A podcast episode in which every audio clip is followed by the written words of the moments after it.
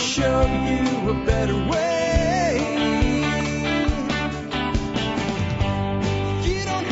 Hi, folks. This is Jack Spirko with another edition of the Survival Podcast. As always, one man's view of the changing world, the changing times, and the things that we can all do to live a better life if times get tough or even if they don't. Today is August the 29th, 2014, uh, and this is episode 1416 of the Survival Podcast, and it's Friday, Friday, Friday. That's right, it's Friday, Friday, Friday. Time for your calls to the Think line. 866-65 Think, 866-65 T-H-I-N-K for those without letters on your dial for whatever reason. That's 866 658 4465. Uh, if you call that number right now, you will not get me. You will get a recording. You might hear yourself on a show in a week or two from now. The rules to get on the show call from a quiet location. Two, call if you're using a cell phone when there's bars on your phone so you're not cutting out like that because no one will be there to tell you that's happening.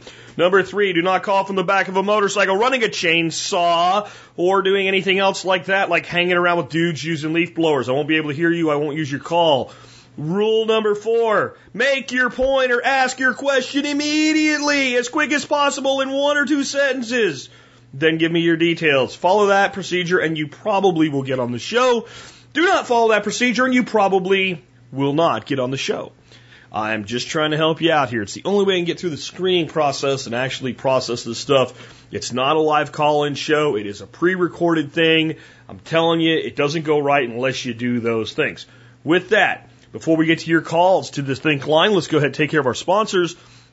They do a lot to help take care of you. Sponsor of the day, number one today, JM Bullion. In this day and age of people screwing things up economically, it only makes sense to insure your wealth. Now, I'm not one of these people that says, get out of the banks, man, run, hide, hide, get rid of all your money, go to all gold and silver, because those people are thieves and they're stupid morons, and you should not listen to them at all, and you shouldn't listen to them when they go, I buy my gold from Joe Jagoff because I believe the economy will collapse. Don't, don't do that. Find your gold and silver from a great supplier. Find someone who will take care of you. Find someone that still has a small business ethic, yet can give you pricing that beats or meets the big boys. That company's JM Bullion. Check them out today. They are the place I buy my gold and silver, and it's where I think you should buy your gold and silver too. Next up today, Western Botanicals. Just did a show on herbs. You guys know I'm huge on using herbs before modern medications. The place I get my herbs from is Western Botanicals for a variety of reasons. One, just like I think there's ripoffs in the gold and silver market, a bunch of people that are full of crap. I think it's even more so in the herbal market. My herb cures cancer. The government doesn't want you to know about it. Bullshit. But herbs are actually a really great way to take care of yourself and to treat minor ailments and improve your condition. If you need help, get in touch with the people at Western Botanicals. They're real people who really care about you, who will give you real world advice, including, yeah, you have that problem. You really should see your doctor. That's how you know you can trust them. Check them out today, westernbotanicals.com. Next up, remember, we're doing a huge contest for AgriTrue. I'm digging into my own pockets, spending lots of my own money to give away a lot of really great stuff to people just for telling other people about AgriTrue. AgriTrue is the private alternative to United States organic, but we need your help. We're a tiny baby in the crib, right? A little infant. We need the producers in the system so the system can work. So if you will join the contest and tell others about AgriTrue, you can win some really cool stuff. Just get on uh, the website, thesurvivalpodcast.com, and uh, you'll see a link in all the recent show notes that says the Great Big AgriTrue Contest. Click that link and you'll find out more. Next up today, hey, have you considered joining the member support brigade? If you're not a member support brigade member, it's okay. It's not really a huge deal, but boy, I'd appreciate it if you'd consider becoming one. You can help support the show at a whopping 18.3 cents an episode. You'll get a lot of really great discounts on a membership that pays for itself. If you're buying anything in the self-sufficient, self-sufficient, self-sufficiency world, from guns to gardens and everything in between, you will find discounts on the member support brigade that will pay for your membership in full. Trust me, check it out. If you're ever dissatisfied with it, just tell me, I'll give you your money back. That's how I run the MSB. Um, If you are military, law enforcement, Peace Corps, or a first responder like an EMT, paramedic, or firefighter, I do offer you a service discount. Just email me, jack at the survivalpodcast.com. Email us, jack at the survivalpodcast.com, and put service discount in the subject line, and I will respond back to you and give you a discount code to thank you for your service. Yes, I'm in a weird Friday mood once again.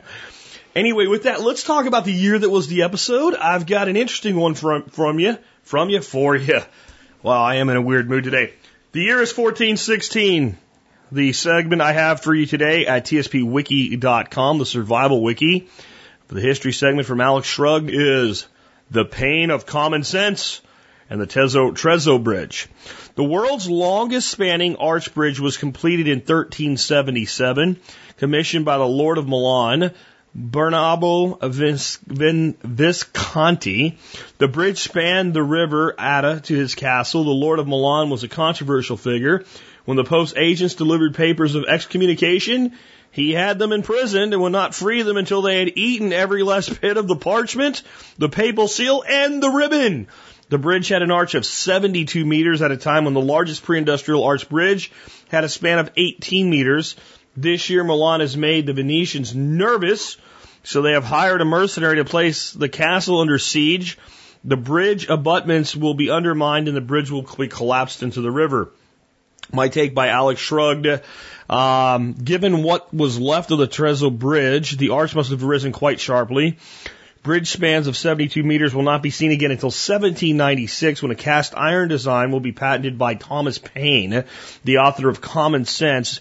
The Wearmouth Bridge is in Sunderland, England, and was given, and given that England ended its war with uh, the American colonies in 1783, Thomas Paine was free to build bridges, real bridges, not diplomatic bridges.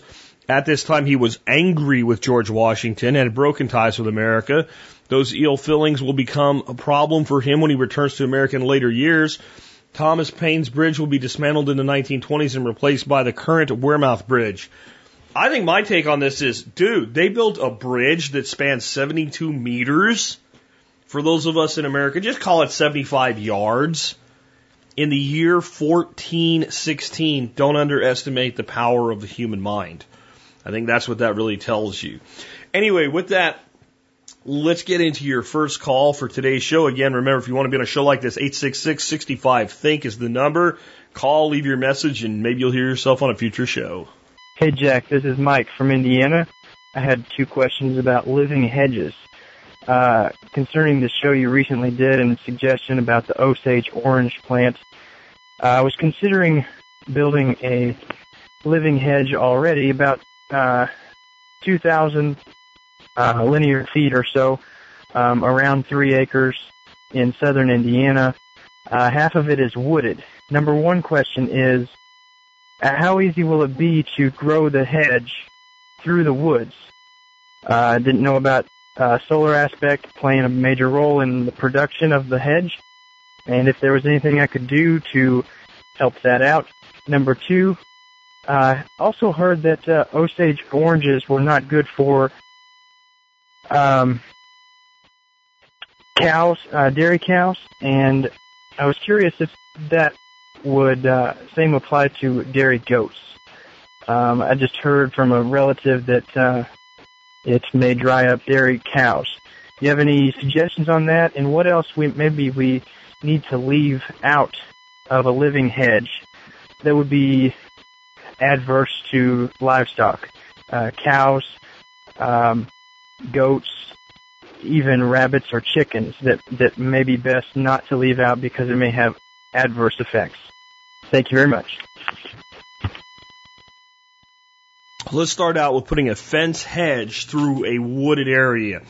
If you're if you're going to do it, you're going to have to cut a laneway for the hedge, and I would say that you're probably going to need at least a 14 to 20 foot laneway uh, with if you have tall canopy trees. If the trees are low, um, you know, like you've got low brush trees where most of your trees are in the neighborhood of six to ten feet, you can probably put in a six to ten foot wide laneway.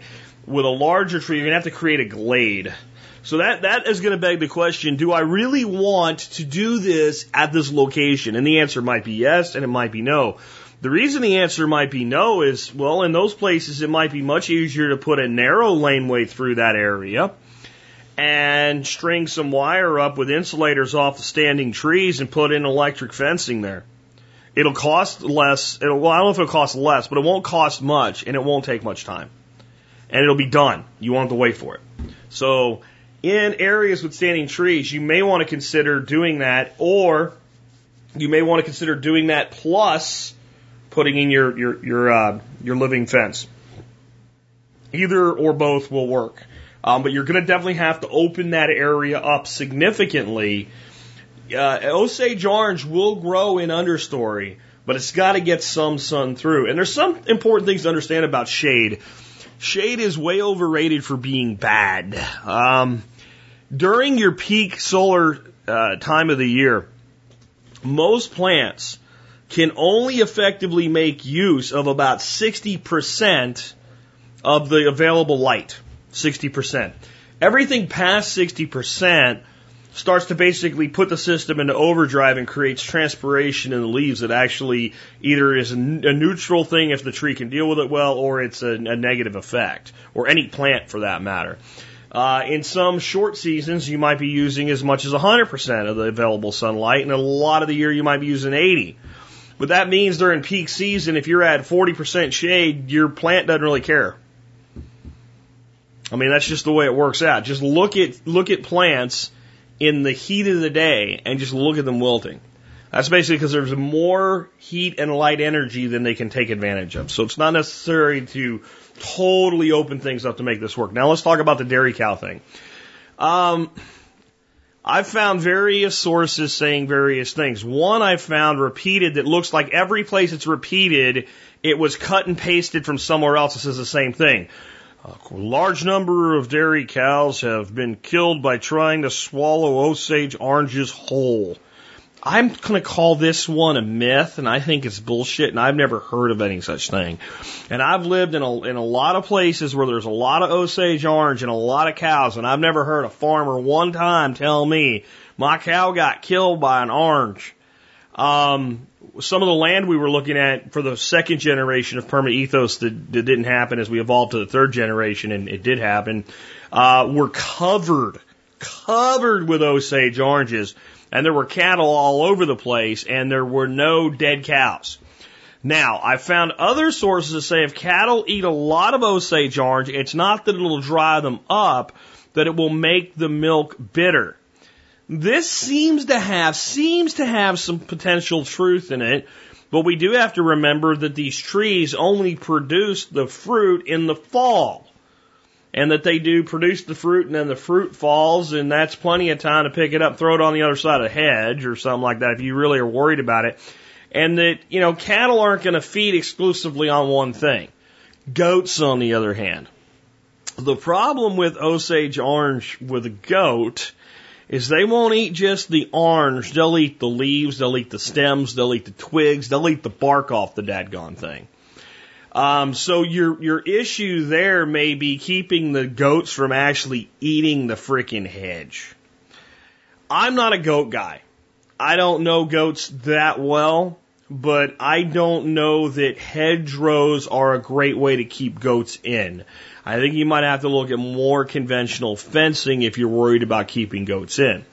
There are people that I, I've, I've talked to that have Osage orange set up in a hedgerow, and to keep their goats off of it, they put like wire around it when it's young and growing.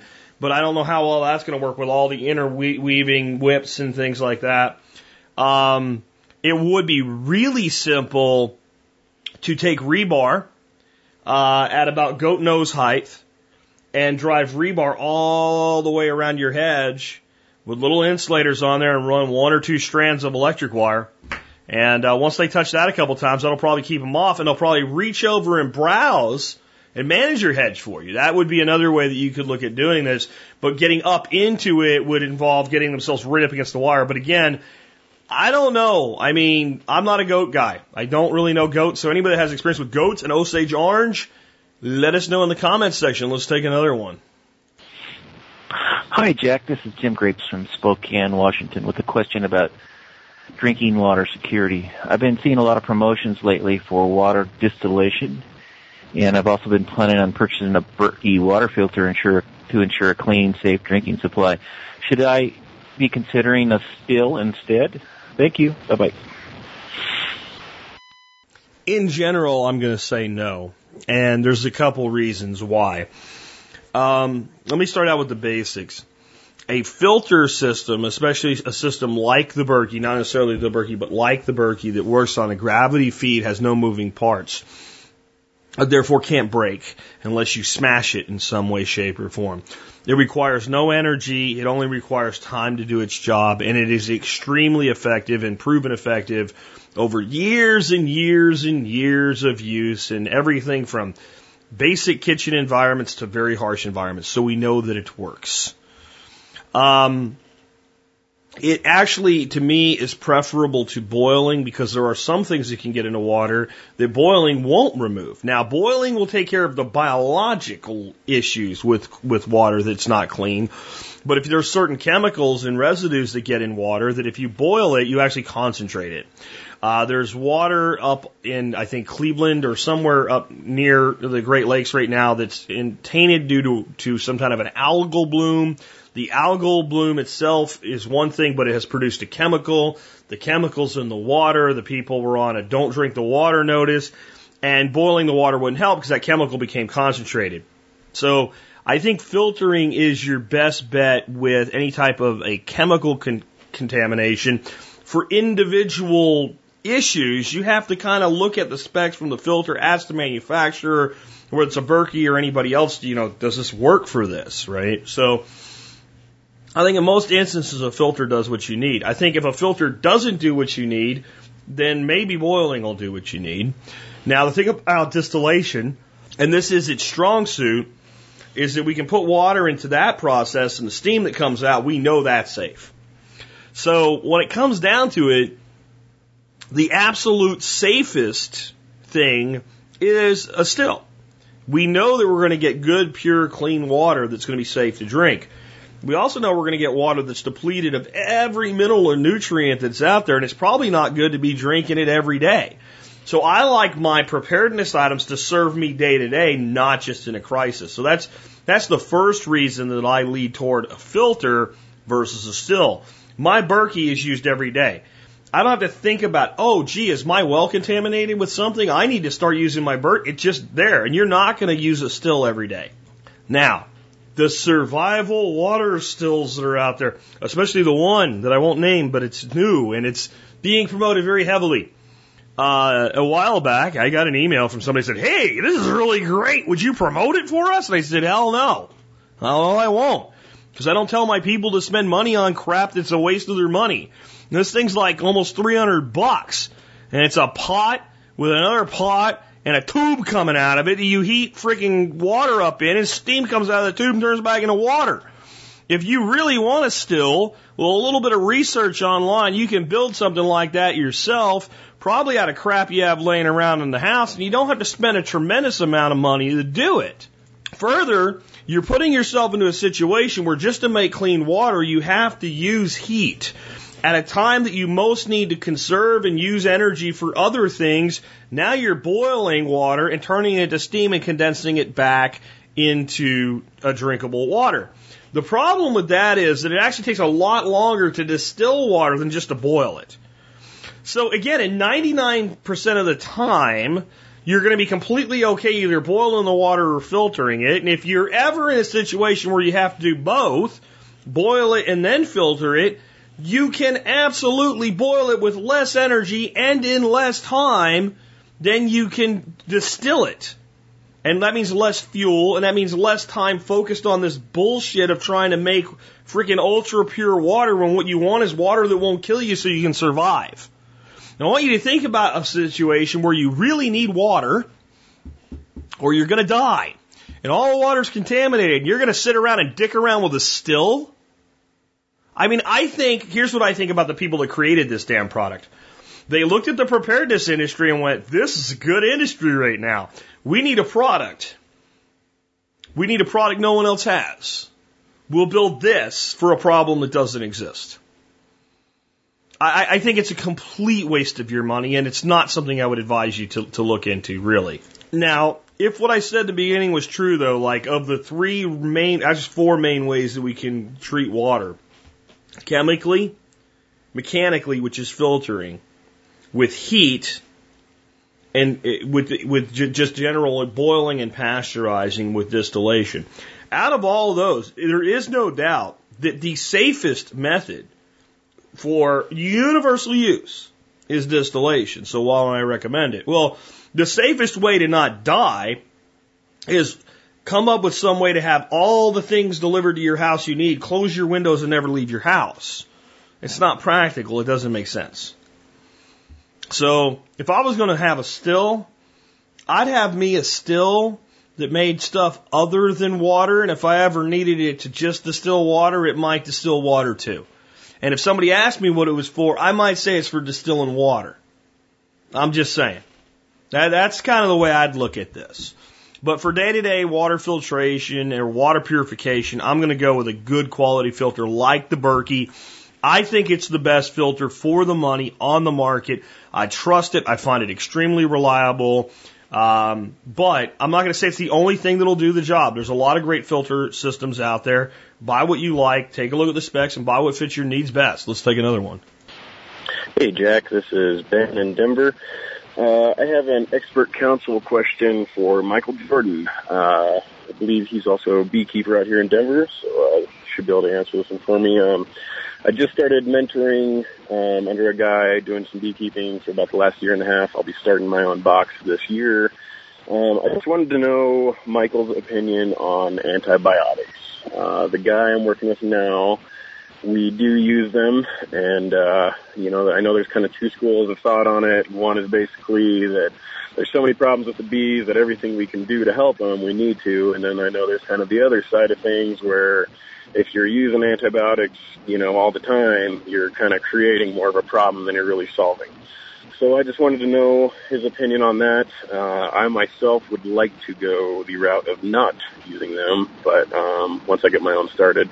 But I just wanted to know his opinion on that. And then uh, if I could also get in a second one, um, he mentioned on his last uh, episode with you about not using smoke. Um, we've we've only used like smoke once or twice, um, but my mentor has another method where he basically mixes some sugar, water, and just kind of sprays it on them as you're cracking open the boxes to look to kind of keep them calm down. I was just wondering if uh, Michael had any thoughts or opinions on that method. And uh, yeah, I think that's it for now. Uh, thanks, Jack. Have a good one. And with that, uh, here's an answer from expert council member Michael Jordan, aka the Bee Whisperer, and no, not the guy that played basketball for the Chicago Bulls and then ended his career, sadly, with the Washington Wizards. Though I do have to tell you this little side note before I introduce MJ. Um, the very last time that Michael Jordan appeared, the the basketball star appeared on a court with the Chicago Bulls as an active player was when he was playing with the Washington Wizards. And uh, my son, who was an incredibly huge Michael Jordan fan, and I and my wife were there. I took my son to that game down in Washington. It's back when I lived in Pennsylvania. So I actually got to watch Michael play for the very last time on the court with the Bulls. And uh, the Wizards lost, but did remarkably well in that game.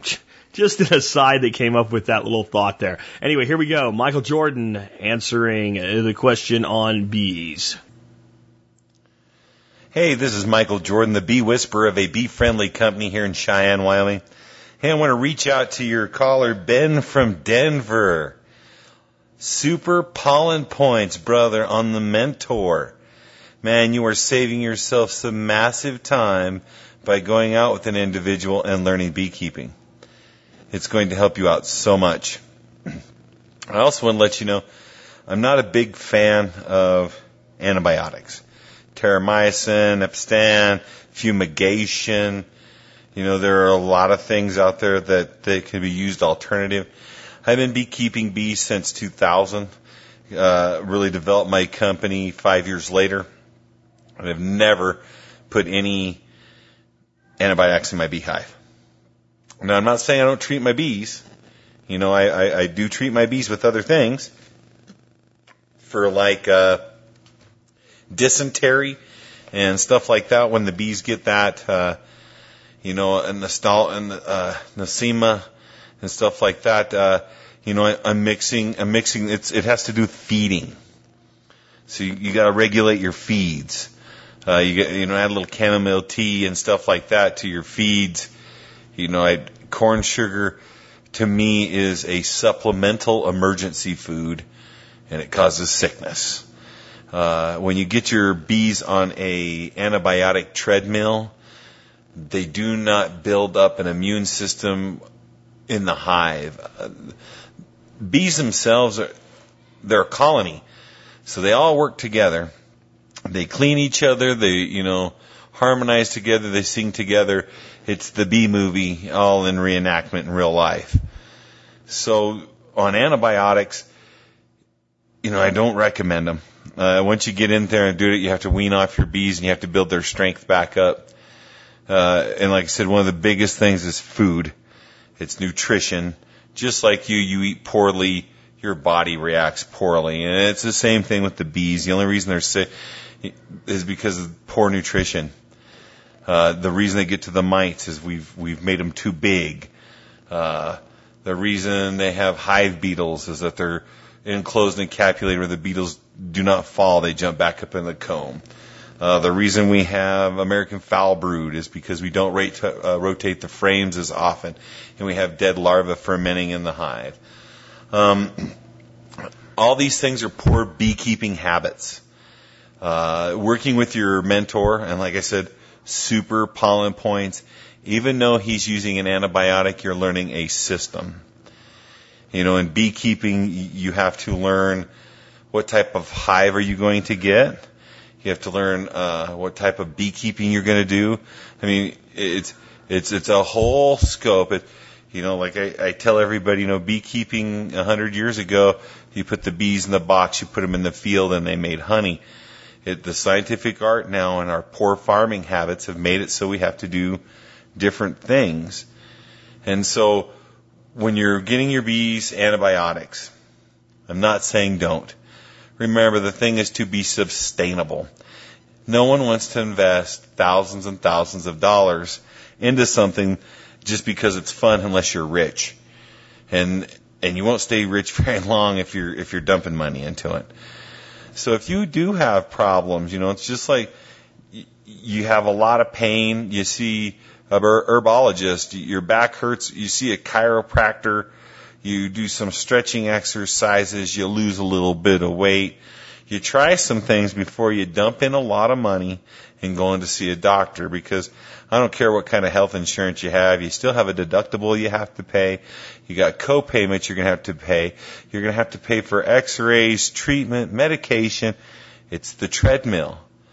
Right? So you, you want to try other things with your bees just like you do with yourself. You know, you fall down, you, you skin your knee, you know, you rub a little dirt on it and you go about your business and it takes a little bit to heal, but you're tougher from it. Uh, you, you get it too deep, you know, you, you put a little super glue on it. If it's gash and some stuff's hanging out, you go see a doctor and he's going to get you going. Same thing with the bees, you know. If you see a little bit of a problem, you know, you, you got, you got, uh, mites uh, throw a little powdered sugar on top of them, make the bees clean each other a little bit more. Um, make a uh, mentholatum mix, right? Use some Crisco, some eucalyptus, and some menthol, and you put it around the hive door. It's a grease. Makes the you know it's a heavy menthol eucalyptus smell. It, pushes the mites down, and it makes the bees greasy to where uh, sugar sticks to the bees. So they're cleaning each other, and the mites are slipping off. So there's man, there's there's a lot of different methods, and there's a lot of crazy methods out there. You know, you got pimples on your face, rub a, a, lemon on it. Some of it doesn't work, some of it works. You have to try some things. Uh, my type of beekeeping, I do a whole bunch. So I've experienced all different kinds. But uh, working with your mentor, if he's using antibiotics and that's a system that's working for you, use them. It's not hurting you. I just don't recommend it because it's just like I said, you get with that doctor the next thing you know, your back hurts and you went from the chiropractor to back surgery. And, uh, you know, did you really need it or not? Did you try all of your, your expectations to get it out? You know, try different types of feeding methods. Another thing is to, you know, join a bee club. I know you're working with a mentor, but you've just reached out to me asking my opinion and my advice. Feel free to reach out and ask others. See what they're doing. Uh, you know, one man's way of doing it may not work for another. And, you know, one man's trash is another man's treasure. So if, if something's not working for you, try something new. Don't, don't keep on doing the same thing thinking you're getting the same result. That's, that's idiocracy right there. But if, if you are working with his mentor and he's doing good and you enjoy working with him, by far, far means men. Keep going. Mentor men. Uh, it sounds like you're enjoying yourself. Sounds like you have a good mentor and, and you're, and you're expanding your horizons by reaching out. Um, you know, if you want to try different types of antibiotics and stuff, you know, you can get recipes for feed. A good book to read is by uh, Gunther, Gunther Hauk. Great man, biodynamic beekeeper, Spikenard Farms, and he has some recipes that he's put together to feed the bees to get them the nutrients they need. You know, we have the problems we do is because we only feed the bees one thing. We lower their immune system. We force them to do things they don't want to. And we call it management. And we're just manipulating them and we're not managing anything. So if you have a lot of problems, try different management skills. But reaching out and trying to find out other ways other than antibiotics. Hey, Ben, you're doing a fantastic job. Don't let anybody tell you any different. You're working the bees and you're trying to be a good beekeeper and mass pollen points for you, Ben. Hey, I hopefully this kind of got some information out to you about uh, the the antibiotic treadmill for beehives. Uh, once you get on it, it, it's hard to get off, and hopefully I described some some of the reasons why I, I don't do it you know, I haven't had any problems, but I, my bees are strong. Uh, a lot of them are mixed ferals and I have a couple Africanized queens. So, you know, I, I do a mixed variety of things. So don't limit yourself. Excellent job, Ben. Thanks for calling in and thanks, Jack, for letting me answer uh, Ben's question. Uh, that, you know, those are some good points and hope, hopefully I got some information out there. Hey, I'm Michael Jordan, the Bee Whisperer with the Bee Friendly Company. Keep your questions coming. Email me, catch me on Facebook, come to one of our seminars. Uh, we enjoy teaching bees, and hopefully you can catch one of my uh, new beekeepers that's out and about. His name's Rob Twyford, and he's going to be getting out there and uh, helping me with my bees. I've I've got a good a good guy that I mentored through here, and he's he's doing a good job. So I'm Michael Jordan, and uh, always be friendly. Richard in Idaho. I just had a quick permaculture question, more on the ethics itself. The property that I was looking at to buy has two wells on it. One is currently being used, one is capped off. However, the one that is capped off, uh, apparently the aquifer has enough pressure in there where if you don't cap it off, it'll actually leak out. And uh, I was wondering, as far as for how permaculture ethics would be concerned, or just a good idea or not, uh, to let it go and uh, actually use that to be kind of your own little personal spring, or would that be a bad idea? Would that be unethical? Uh, you know, in, in, in the permaculture sense, or would this be a, a, a nice little opportunity to create your own little spring and fill the ponds and, and use for irrigation and whatnot? Thank you very much. Bye. I think, like most things in permaculture, it depends. Um, it, it, depends on a lot of things. I mean, one of the things would be what is the flow rate? Is this a is this a piss trickle or is this a significant flow? Is this a weeping flow or is this like a garden hose halfway turned on? I it, it has a lot to do with that, and then it has to do with well, what are you going to do with the water that comes out? How are you going to manage and channel that water? And is this a year round flow? Uh, what type of aquifer are we talking about? Are we talking about a shallow aquifer that's in good shape that we can channel this water into something highly productive? Are we talking about a super deep well down into a fossil aquifer that can be depleted and you're going to contribute to that depletion? Odds are it's not a fossil aquifer. Uh, water in a fossil aquifer is very, very, very deep and is not likely to come out of the ground due to just its own innate pressure. So you're looking probably at a shallow aquifer, and it, it, it's quite reasonable that you could do something with this water. And if nature's providing pressure and you don't need to expend energy, I think that's a really good thing. But I also think there's a point anything can be too much of a good thing and anybody can anything can go from being a resource to a waste of a resource. So I think it has to do with how you design the property. So if I could design this property so that that well discharged into some sort of a flow form uh, or swale based system or something like that, that went to a pond, and that was a reasonably sized pond, and that pond was then maintained by that spring of water, and that water then trickled out of that pond through something like a reed bed, and that water went and did more work and more work and more work, and I could keep that water ping ponging on my property uh, until it has just done so much work by the time it leaves. I've I'm actually at this point recharging aquifers with the other aquifer. I've got springs coming up and, and, and I can actually set that up then so that when, let's say, my pond is discharging into its overflow, that we shut it off. I think we can use it very valuably. Now, if there's such a small amount of water that comes out of it that it doesn't really can't do all that, but I can put in a couple small ponds and create kind of a little wetland environment with it and let that act like a natural spring and I'm still responsibly using that water. It's probably good if this water flows like again like turning a, a, a, garden hose on full or even half rate you're talking about a massive amount of water over a week i mean just a tremendous amount of water so just uncapping it and making an area really wet would be i think it'd be squandering a resource and i don't think that would be ethical um, again though whenever we pull from a resource and we're trying to balance the permaculture ethics which are care of the earth care of people, and a return of surplus back to the first two ethics, we have to we have to look at the totality of it. So I think you have to look at, you know, where's that water coming from?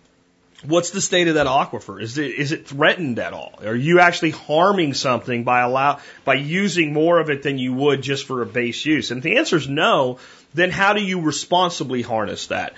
For all you know, the reason it does this is because it is a spring. It's a spring that's just on the verge of springing, but it didn't sprung because it's too dry where you're at, but it could if it had a little bit of help. So if we're, if we're in a situation like that and above where this wellhead is, we're doing things with swales and we're doing water infiltration and we're being responsible with our use of water across the entire property, we may in fact infiltrate more than we take out. It all depends. So you have to answer some of these questions for yourself to determine whether or not it's practical, it's a good idea, and is it ethical. My gut is just by the fact that it's doing this, doing something with it is probably not going to be harmful, but I would want that option to shut it off. I mean, this would be something like maybe you put in a pond, that pond has a float valve, that float valve stops the flow of water or maybe you have a pond with an overflow to a lower pond, and when the lower pond is full, the float valve kicks on, stops the overflow. I, I'd have a real problem with this thing just running full tilt. Again, unless it's such a moderate flow rate or a minor flow rate that the water can basically be infiltrated and, and run constantly and it's okay. I mean, if it was a spring, if it was a spring, right, you wouldn't try to stop it from springing. So it, it really has to do with what's down there and why it's doing what it's doing. All right, so the next one actually, I just need to introduce because it was a question that came in for Stephen Harris, but it came in by email. Uh, and uh, Stephen actually reads the question as part of his answer. So here we go.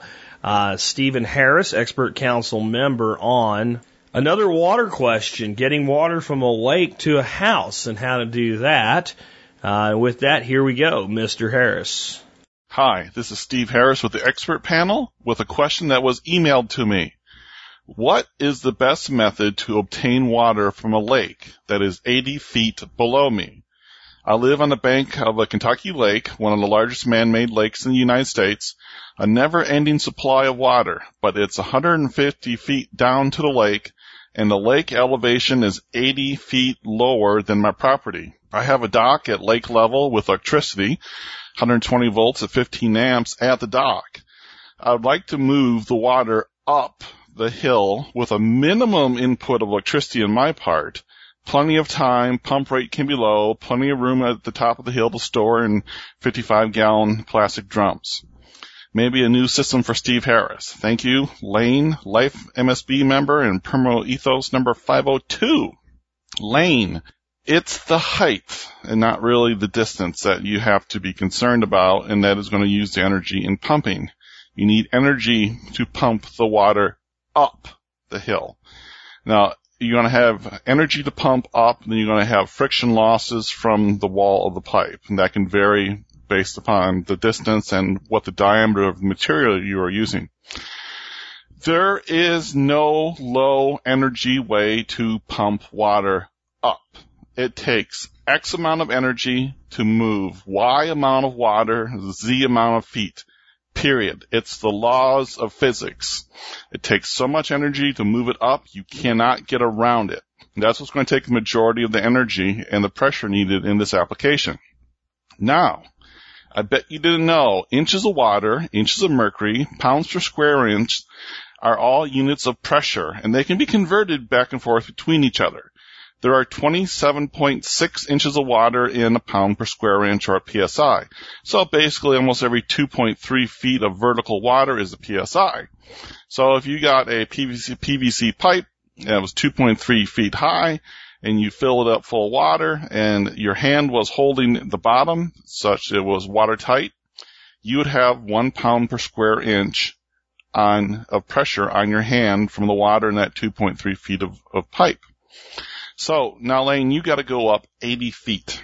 Now 80 divided by 2.3 is 35 PS needed just to get the water to the top of the pipe and stay there. So if you had a 35 PSI pump and you had no losses from the distance and you had 80 feet to go up, the pump would be pumping and the water would be staying constantly right there at the 80 foot mark and it would just stay there and wouldn't move. So you gotta have a pump with a pressure significantly higher than 35 psi. Sump pumps, Harbor Freight water pumps, pumps from Northern Tool, they just won't work. These are cheap pumps. Most of them are designed to move a volume of water, like what's in your sump pump, and only move it 8 to 10 feet up out of your basement and into the sewer system. You need to have a good positive displacement pump. SHURflo industrial pump, 198 gallons per hour, 120 volts, half inch output, model number 2088-594-14, sorry, dash 154, uh, is at Amazon for $79. This is an RV water pump. It does 50 PSI. It is an on-demand pump. So if you put it in your RV and you turn it on and put it into a source of water, it'll pressurize all of the pipes in the RV to 50 psi and then it'll turn itself off. When you open up a faucet, water is going to flow out of it, the pressure is going to drop, the pump's going to turn on, and the water is going to flow. Turn the faucet off, the pump's going to turn off. It's kind of neat.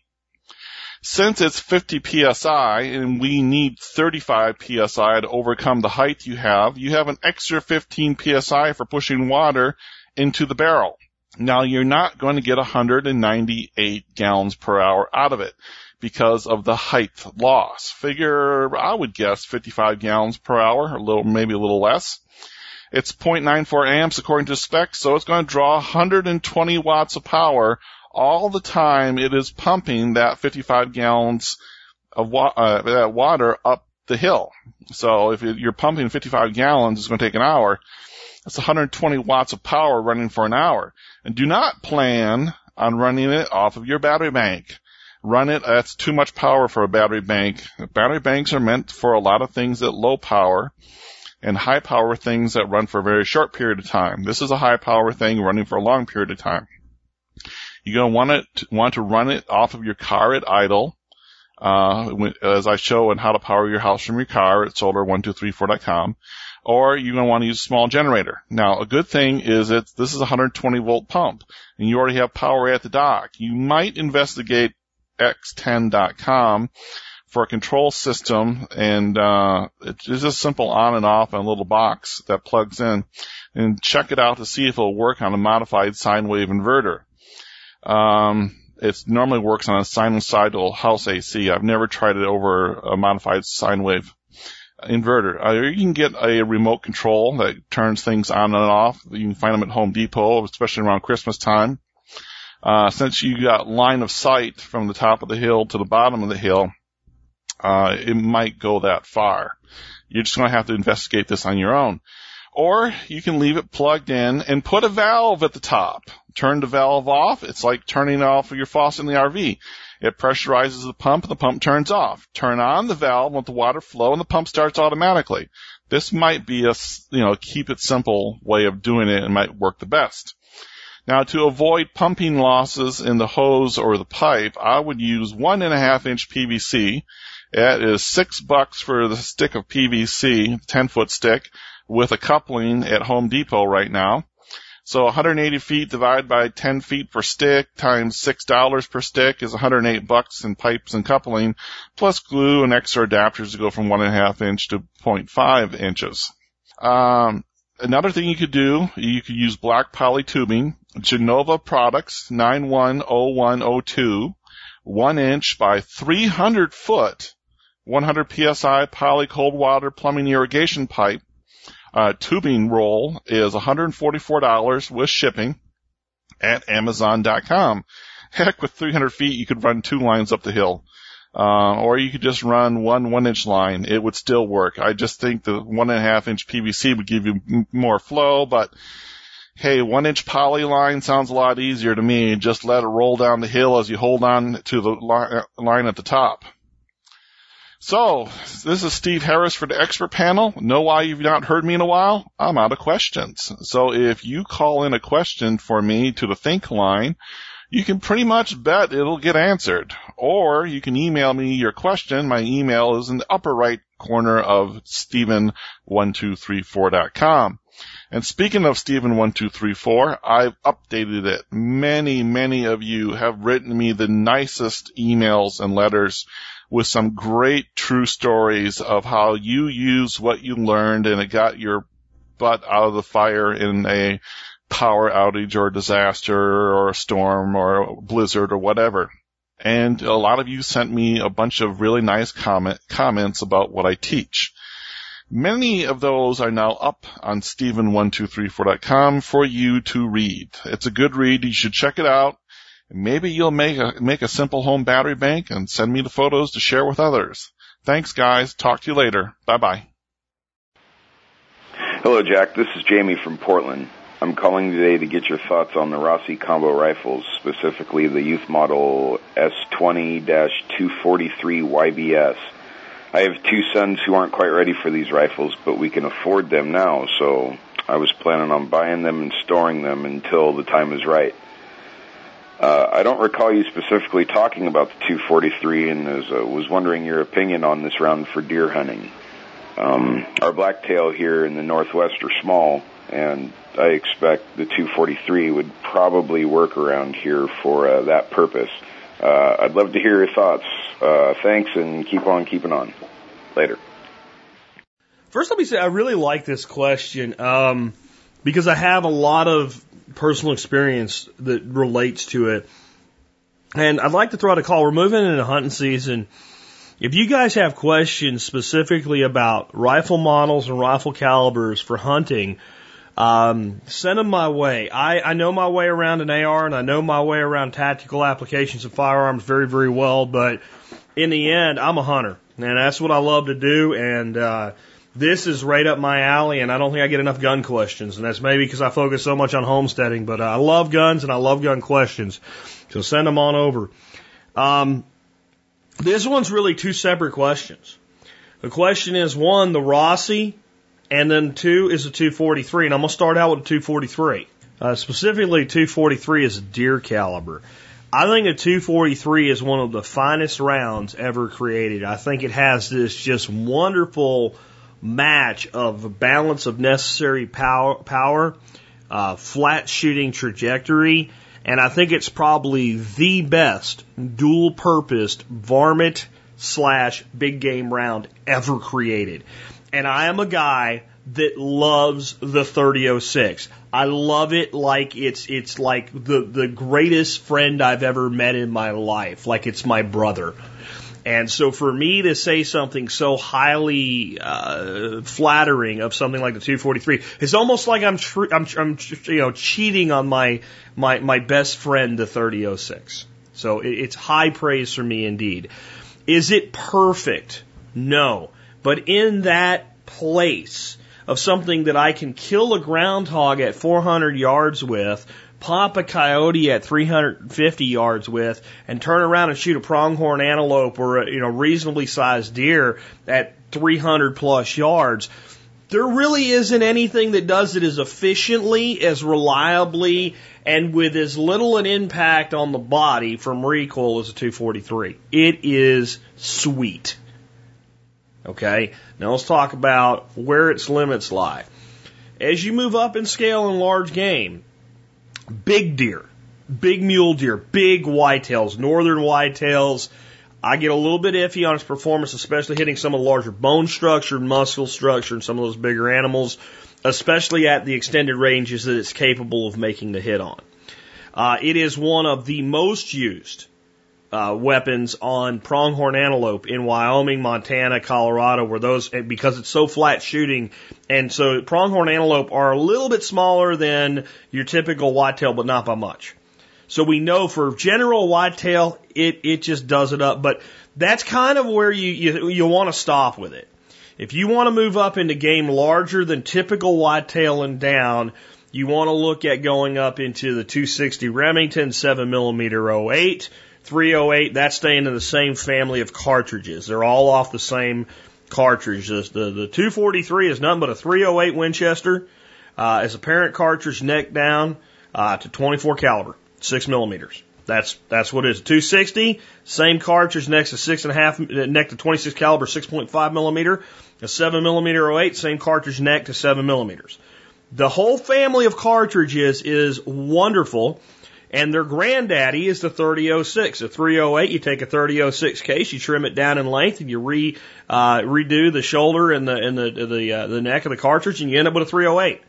They all come from the 3006 uh, as an initial parent cartridge that was made into the 762 military round that became this whole wonderful family of cartridges, including Wildcatters who made basically a 33808 uh, and then the 358 Winchester, which is another great bush round. So the, the whole the whole slew of cartridges off of that efficiency gain in, in taking the 3006 case to a shorter length, they're all wonderful cartridges. As a varmint cartridge, as long as you don't want to eat something, they're fine. Uh, you shoot a groundhog with an 80 grain uh, round out of a, a 243, and there ain't uh, you know much left of it. So it does this wonderful dual service. And most things that are a good dual service round, you know, good for shooting a groundhog, good for shooting a deer, really don't do one of them well and does the other one, you know, does one well and does the other one okay. It does a great job on both of them. Um, if you're a coyote hunter and you want pelts, with the right bullet selection, it's not even that bad on a pelt. It really isn't. Again, with the right bullet selection. So it's this great round. Its recoil is very modest. This is where I'm going to get into the but part of it. As you move into the Rossi, and the combo that you sound like you're talking about, just on the number you use without looking up, is a 243 paired with a 20 gauge shotgun. You're thinking a lot like I did at one time, with a different gun, and I might recommend you consider it versus the Rossi. The NEF handy rifle is available in combos as well, including the 243 paired with a 20 gauge with a shorter youth stock for a small frame shooter like a young man or a young lady that needs to be able to shoot a deer with a rifle that won't knock the hell out of them. I've shot the 243 when I made this decision myself many years ago, many times out of bolt action rifles. And I always thought this is a perfect kid's gun. It just doesn't have much recoil. Until you take that shitty little stock they put on them single shot rifles and put it in the hands of a small frame shooter that's not used to taking recoil because to get my kid over any kind of fear, and he had shot 22s a lot, and he had shot some other center fires quite a bit, and I took that gun, the exact same thing, only the NEF version of it, popped a, a 243 round into it with a scope on it, and said, don't even worry about whether you hit anything, just point it at that box and shoot it, just so he could fire it once without, you know, being afraid of it. Quick, get it done, he'll be alright. He shot it, he looked like somebody punched him in the face.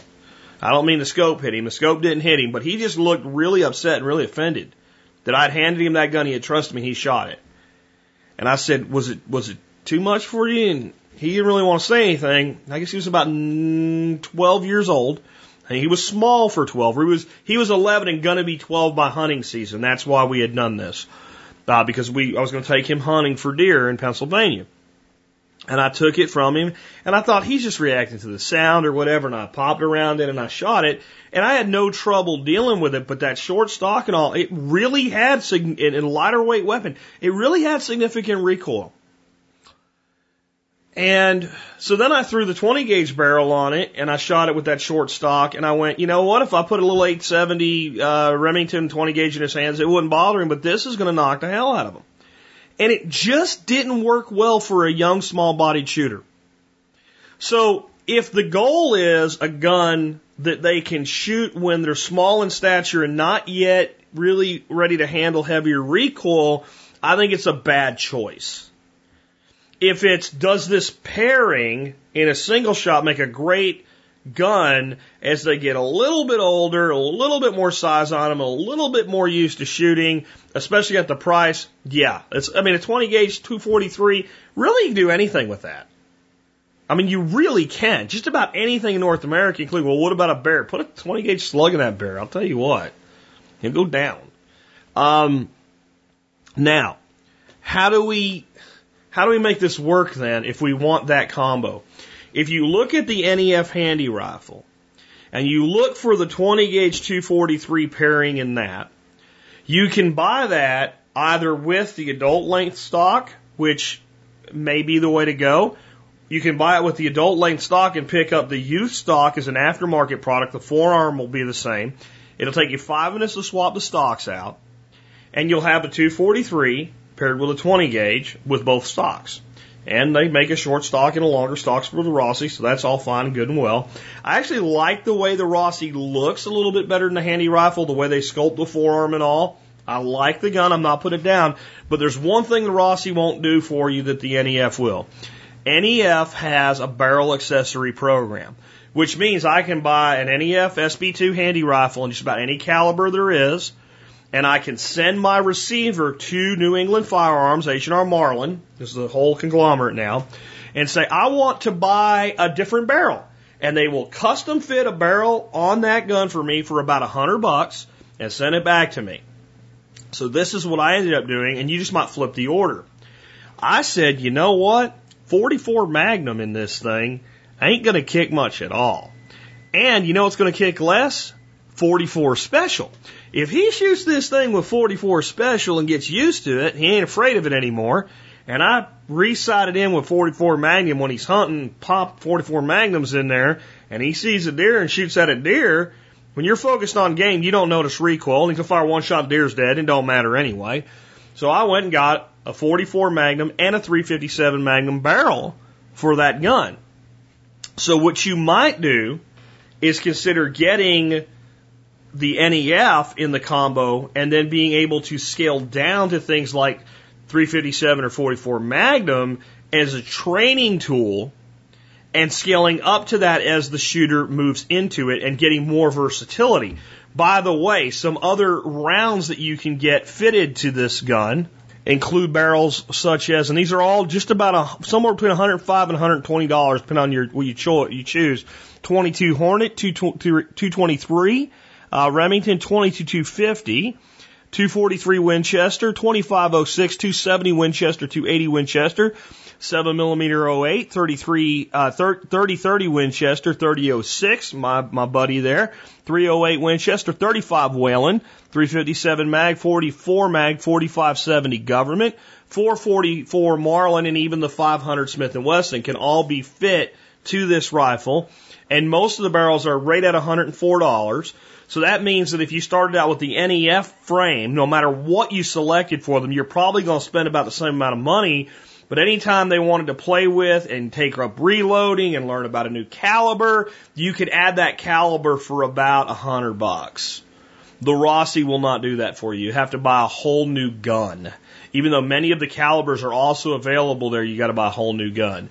Um, if you can't tell, I'm kind of a little bit of an NEF handy rifle, break action rifle, single shot rifle fanatic.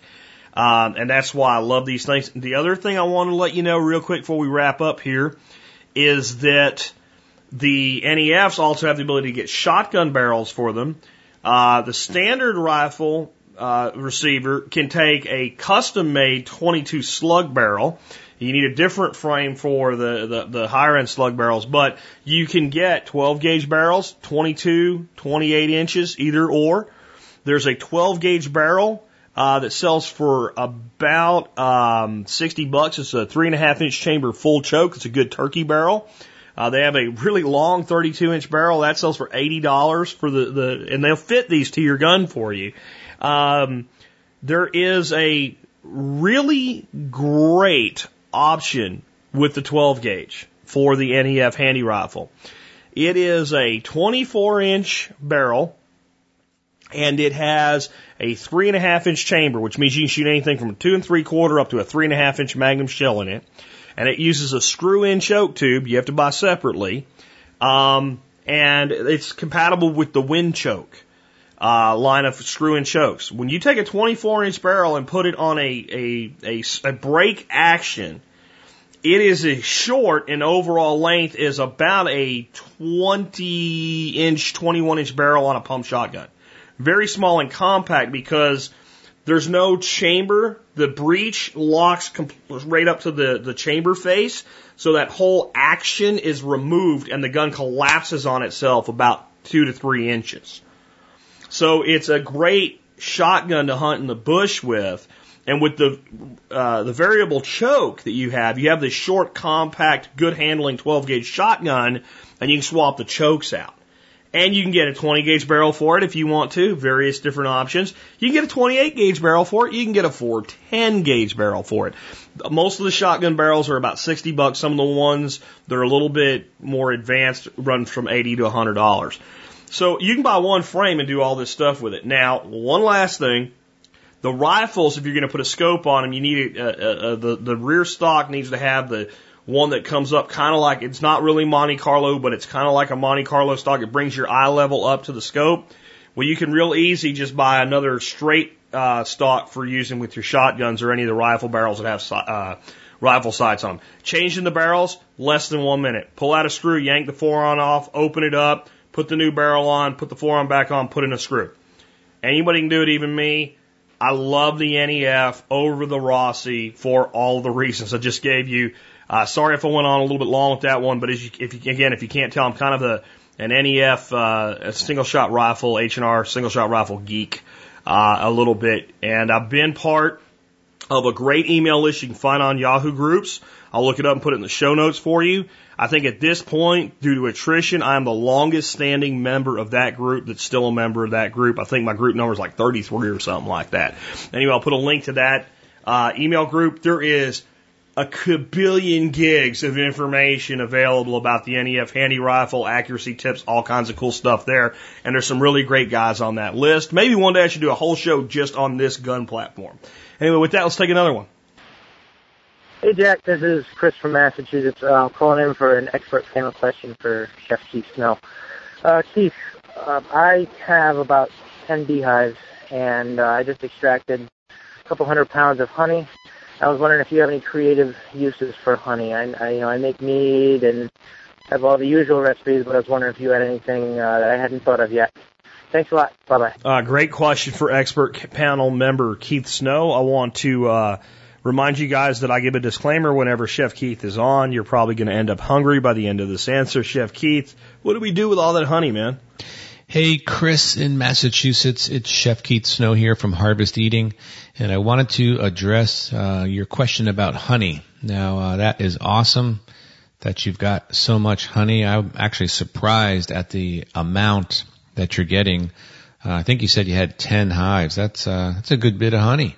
So, um, awesome job there. Now, um, I don't really, I would imagine I don't need to tell you how well honey stores. Um, for those of you that don't know, honey pretty much never goes bad. It will eventually crystallize, but it can be sort of brought back to life just by putting it in some hot water. Um, although it is best used raw, in my opinion, to get the most nutrients from it. And uh, also for those of you out there, most of the honey that you're going to find in the supermarket is uh, not of good quality. It may look good, but um, a lot of it is coming from uh, overseas, China, and places like that, and um, it's really not going to be any match for the stuff that Chris is getting from his hives or other beekeepers. I recently got to try uh, some really great honey from down under. Dude named Pierre, a friend of the Harvest Eating podcast, um, sent us a little jug of honey, and it, it's uh, it's it's awesome. So I want to just go through a couple of ways to use honey. Um, honey recipes are plentiful. Um, but of course, being from the South, one great way to use honey is honey butter. And uh, super simple. Just mix honey with butter, room temperature butter. And uh, you can take it a step farther by um, making, you know, cinnamon honey butter or even um, spiced honey butter by putting herbs in it or uh, other sort of, you know, you could go with Indian flavors like ground cardamom in there, and th- there's a lot of ways to make a flavored honey butter, but it's great on rolls, and you see it a lot down south. Um, another great recipe for honey is making a flan out of it, and a flan is basically it's a sort of a Spanish style uh, dessert. Really, really interesting um, flavors, and and um, honey is amazing in flan. Also, just the other day, as a matter of fact, I used some of the aforementioned honey and I made some uh, pan roasted carrots with a honey glaze. And most of my children, I think two of the three kids that we have, do not like cooked carrots. They will eat carrots all day long raw, but somehow um, they say they don't like cooked carrots. So I had to put that to the test the other night, and uh, we had some really nice carrots and did them in a pan. And when they were when they were done cooking, we glazed them with a little bit of honey, and every last carrot was munched up. So honey roasted carrots, awesome. Uh, my wife uses a lot of honey in granola. Uh, I wanted to mention a recipe that I grew up with from my mom, who is 87 this year and still cooking away. Um, she's Italian from uh, Sicily, actually, is where her relatives come from. But this is a, a, great recipe that, that we used to always do. And she usually would use uh, skin on chicken with the bone in. Um, growing up uh, in the 40s and 50s, uh, there wasn't a lot of, you know, boneless, skinless chicken breast. People, you know, had the skin on there. So what she would do is take uh, a chicken and she would cut it up, put it into a container, and she had uh, always a good tomato sauce. So she would put a combination of olive oil, tomato sauce, fresh oregano, and garlic. I think she put yeah a little bit of lemon juice, and that would be you know fairly loose mixture, and, and the chickens would marinate in that uh, usually overnight. And she would just put it in the refrigerator, and then it went on the grill. And, and as you guys and gals know, you have to go easy on the heat when you're grilling chicken. Another uh, secret, particularly with bone in and skin on chicken, when you're cooking it on the grill, you can't come out of a 37 degree refrigerator onto a hot grill and get good results. You're generally going to burn the outside um, before the inside's done. It's just a not. It's not a good thing to put um, super cold chicken on a hot grill.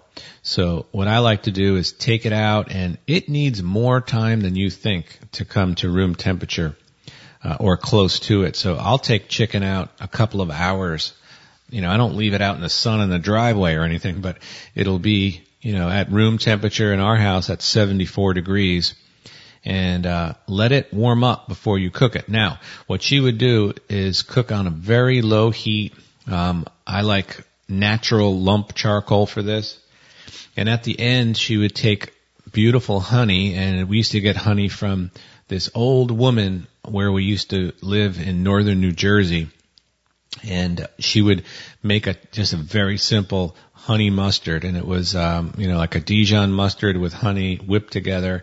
And at the very end, when the chickens were cooked, she would, um, oh, and I forgot, she would reserve a portion of the marinade before it got onto the chicken. So she would mix up the marinade and then keep a little bit on the side, then marinate the chicken, grill the chicken, and when it was 99% done, she would mix a little honey mustard together with some of that marinade and she would glaze the chicken, but you have to be really careful. You can't put honey or any sugary stuff on there and walk off because it'll burn quickly. But if you do it the proper way, uh, that's a really terrific way to incorporate honey into a chicken dish. And, and I can remember that, uh, just super sweet and beautiful flavor, uh, of honey on there. Um, another thing you can do is something like a pineapple upside down cake and use honey. Uh, yeast rolls are awesome with honey. Um, what else? Uh, we eat a lot of honey in tea, or we drink it in our tea. We like to make um, sandwiches where the kids will have either almond butter or peanut butter, and we'll drizzle uh, some of that honey on there, and that really makes for a terrific sandwich. So um, another great thing is grilled fruit like peaches. You can grill peaches, and uh, and it's great in the summertime. Take and th- this is good for peaches that may not be like the best peaches. And I like what are called free stones where the pit will just pop right out. I don't like doing this with cling stones. Cling stones are usually the early season peaches, but the later season peaches are the free stones abundant right now. And take those suckers and just brush them with a little bit of um, maybe olive oil. Put them right onto a hot grill, and when they're done, you can put something like a mascarpone cheese in the middle, and then take this honey and drizzle beautiful honey on top, and that makes just an unbelievable dessert. So as you can see, I could continue to steal Jack's airways and wax on philosophically about honey. Terrific food, and um, what a great thing to have in your pantry. Um, honey is an awesome natural sweetener. It's it's um, you know, and it's such a difference. And, and Chris, you could attest that if you went into the supermarket and you took you know some honey off the shelf and compared it to your honey, I mean, it is night and day. And it's just another area, unfortunately, where the U.S. food system has completely, completely bastardized a food and the generations of kids and young adults think that that's what honey is. And it's the same thing, you know, with all these ridiculous dressings and vinaigrettes that, that, you know, ranch dressing. I mean, you want to talk about some trash. Um, absolute garbage. Most of, most of the food products out there, um, have been so dumbed down. Like, I'll give you one example before I get off the air, but hummus. Hummus is a classic, classic, uh, Mediterranean, Middle Eastern type recipe with chickpeas. It's wonderful. And it's supposed to always have olive oil in it. Nowadays, these fools will put soybean oil in there, but the package will all be fancy and it looks like it's, it's a legitimate product, but it's made with soybean oil, which as most of you know is a GMO product. So you want to talk about a slap in the face. Anyway, that's, um, that's my my take on honey, Chris. Way to go, bro. Uh, that's awesome. I'm glad you're um, being super self sufficient like that and, and raising bees. Very important. And I wanted to thank everyone for listening, and I hope all of you TSPers have a great weekend.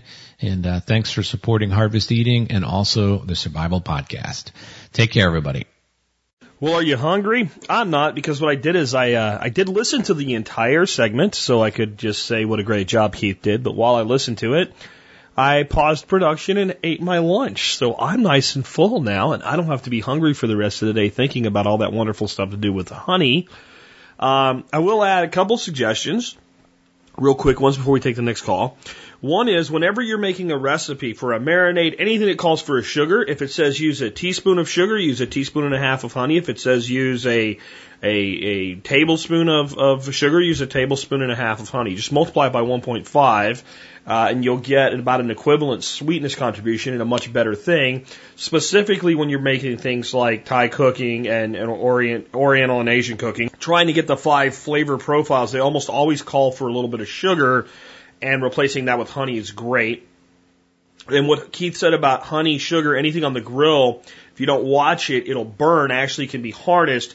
Make a honey wash with anything that you're grilling that you want to crisp at the end, about uh, one half honey to one half water, or one half honey to one half wine, white wine being better. Give a good mix of that and get it nicely mixed up. Use a basting brush and baste your item at the end, and you and pay attention and turn the heat up a little bit and crisp the skin or the uh, outside of it, just for presentation, if not just also for an amazing taste. So those are some great additional tips I can give you on honey.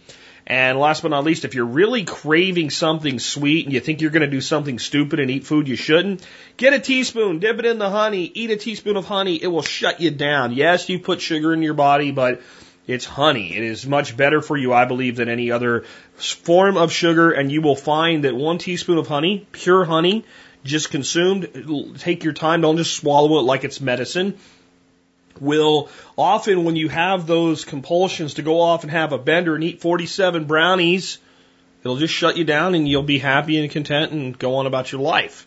Let's uh, let's take another call. Hey Jack, this is Shane.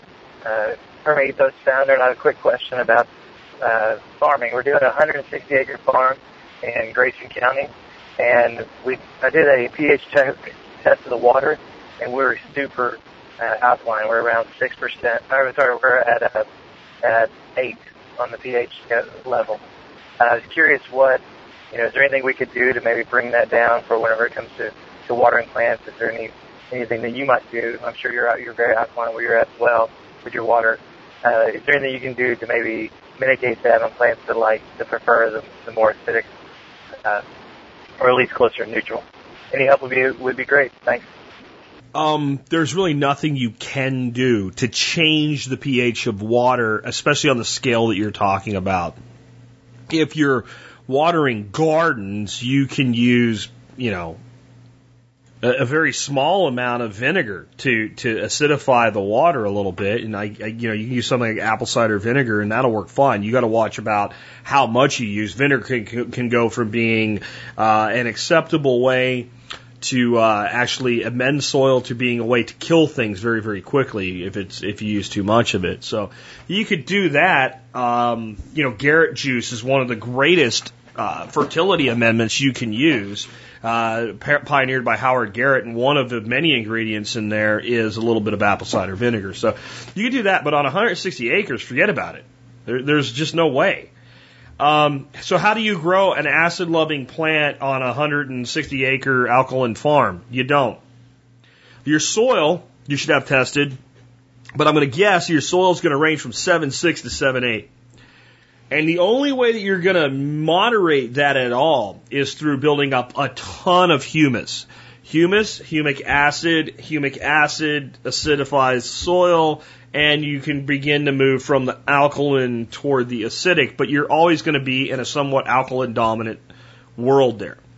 Because your all your acidity is going to bind with the limestone rock that's part of your soil and part of your subsoil and probably slabs somewhere down beneath you, uh, probably much deeper than mine is, but it's going to constantly release and leach in and, and head back in that direction. So the thing to do is to move toward the alkaline tolerant species. So if you're going to do pasture, look at your most of your clovers will go from acidic all the way into alkaline. Um, like your broadleaf clovers, uh, your arrowleaf clover will tolerate that soil. That's going to be a cool weather crop for you. Um, your medics, uh, your medic species, so your true medics and your alfalfa species will tolerate the al- alkalinity. Um, if you want to go into tree production, my experience has been that plums do wonderful in this climate and they don't care. Acid, okay. Alkaline, okay. Don't care. As long as I get enough water, I don't care. Now, at 8, soil pH might start to change things a little bit, but all you can do is continue to add the organic matter what have you. Your your water isn't going to drastically change the pH of your soil because your water is what it is because of your soil and because of your subsurface. So you, you got to move in that direction. Pecans, you know, you'll read optimum for pecans is five five to six five. But pecans don't. I mean, pecans deal with the uh, alkalinity very very well in my experience. So if you went into an overstory pecan uh, type of situation there with a silvopasture based on pecans and grazing animals under pecans, uh, not just for nut yield, but for the shade that they provide, you could be in a really good situation. And at that type of scale, you might really want to consider growing your pecans from seed. And actually, while a lot of the seed grown pecans produce a smaller pecan, they tend to produce a sweeter nut meat that's actually a higher quality nut from a lot of your seeded pecans. And what you can do is seed at very high rates, much closer, like we were talking about yesterday, and get the chainsaw out. It, it's amazing how easy it is to start cutting trees down when you have more trees than are going to fit when the trees are mature. So by selectively harvesting the slow growing and the weak and, and, and, and leaving behind the ones that get closer to productivity faster, you might be able to really accelerate the productivity of pecans. Now, there's a lot of other trees that we can put in there, but a pecan plum uh, uh, silvopasture seems like it would be ideal. I, you didn't really tell me what you're trying to do with this place, but I mean, in that environment, that would be the, the base of the direction that I would be heading into. Apricot is another tree that will do very well in the dry alkaline conditions that you're dealing with. Grayson County, for the for the for you guys that don't know, is just north and a little bit east of me. Um, it's like up near Sherman, Texas, up near the Oklahoma border. Uh, if you're talking about Grayson County, Texas, anyway. If not, that's that's where I'm assuming you're talking about. So apricots, apricots, plums, pecans uh, would deal with that alkalinity quite well. Apricots and plums can both be planted from seed. Uh, they don't generally produce as well as you might like, but you could then overgraft in place grown trees. Uh, and you can set up your irrigation, and those plants should do very well along with pecan. Pecan, of course, being a juglone producing species, can have some uh, some effects on your your apricots and plums uh, with the juglone. But if you were alley cropping here or alley, you know, silvopasture grazing, and you were doing a row of pecans, an open row of pasture, and then a row of plum apricot, apricots, and then you know back to pecans, or and, and you can look at other species to bring in. But if I was managing 160 acres in a climate similar to mine, trees would make up a big part of what I was doing and I would go with alkaline tolerant pasture mix improvement. And again, you're going to look to your medics and you're going to look to your uh, alfalfas, which are part of the medic family for that. They're the deepest rooted plants of their kind out there, and they can really help you deal with not just using this alkaline water, but the water shortages that we are common in this area. But you, you're just not going to amend water uh, at that scale. Again, if you want to do it for your gardening, a small amount of vinegar, and then you're you're not doing it all the time. This would be where you're you're trying to head a little bit toward the acid uh, stage. About a teaspoon of vinegar to quart of water once a month. Uh, maybe once every two weeks, as long as you're getting enough irrigation in between as well. And that would be at the small scale. So if there's something you can water with a water can or a sprayer, uh, you can do that. A, a hundred acres, a, an acre of irrigation, you're just not going to amend water uh, effectively. You're going to have to deal with the alkalinity. Let's take another call. Hi, Jack. This is Andrew from West Michigan calling again. I just had a comment for you on your thoughts on what's happening in Ferguson. On your listener call-in show, you made a great point that nobody knows what's going on until the end. Um, in one sense, I do think that this one is different than the Trayvon, not in the who done it, who's right. But most of the media outlets I listen to, which are talk radio, um, radio news, I don't watch a lot of the MSNBC or Fox because I know it's lies and propaganda. But I have uh, seen a lot of people not commenting on it because they didn't want to propagate the wrong story. I was actually surprised how little opinion was coming out of it, which I think is a great step in the right direction towards news actually being news and not opinion. Uh, appreciate your show. Love what you do. Keep up the great work, Jack. Bye. Well, it's good to hear. I, I guess you're talking about the people that call into the shows, though, because the news doesn't talk about anything but this with a bunch of hyperbole and a bunch of bullshit. The lesson of Ferguson, Missouri is this nation is very easily divided to the point of violence upon each other. That's, that's the lesson. Who's right, who's wrong? Again, I don't know.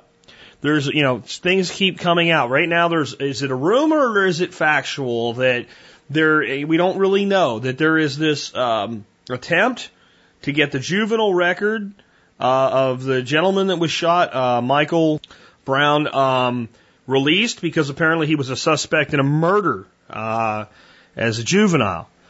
Is that relevant? Uh, well, if he was a suspect, it was cleared. It's really not. If he was a suspect that they couldn't make a case against, but it looks really much like he did do it, well, maybe it is. I don't know. Uh, what happened? I don't know. And again, I don't think anybody does know except the people that were actually there and present in the situation. And this is why we have a court system in this country.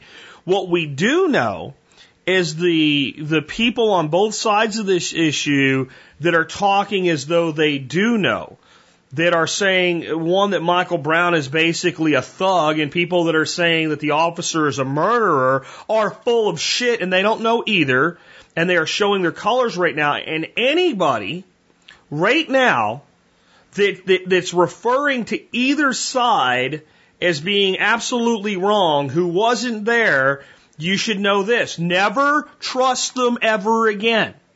Ever. They're, they're just not trustworthy sources of information. Because you have to be stupid or have your agenda go in front of the facts to be making a statement right now if you have any prominence. I don't give a shit about the guy talking to his buddy over a cup of coffee. He says, you know, that cop murdered that guy. Or the, the other, other guy having a different cup of coffee with a different guy that says that dude was a thug. I don't really care there because they're just venting their frustration and their opinions and whatever. And those people don't really have, um, the, the outreach that allows them to influence people at a large level.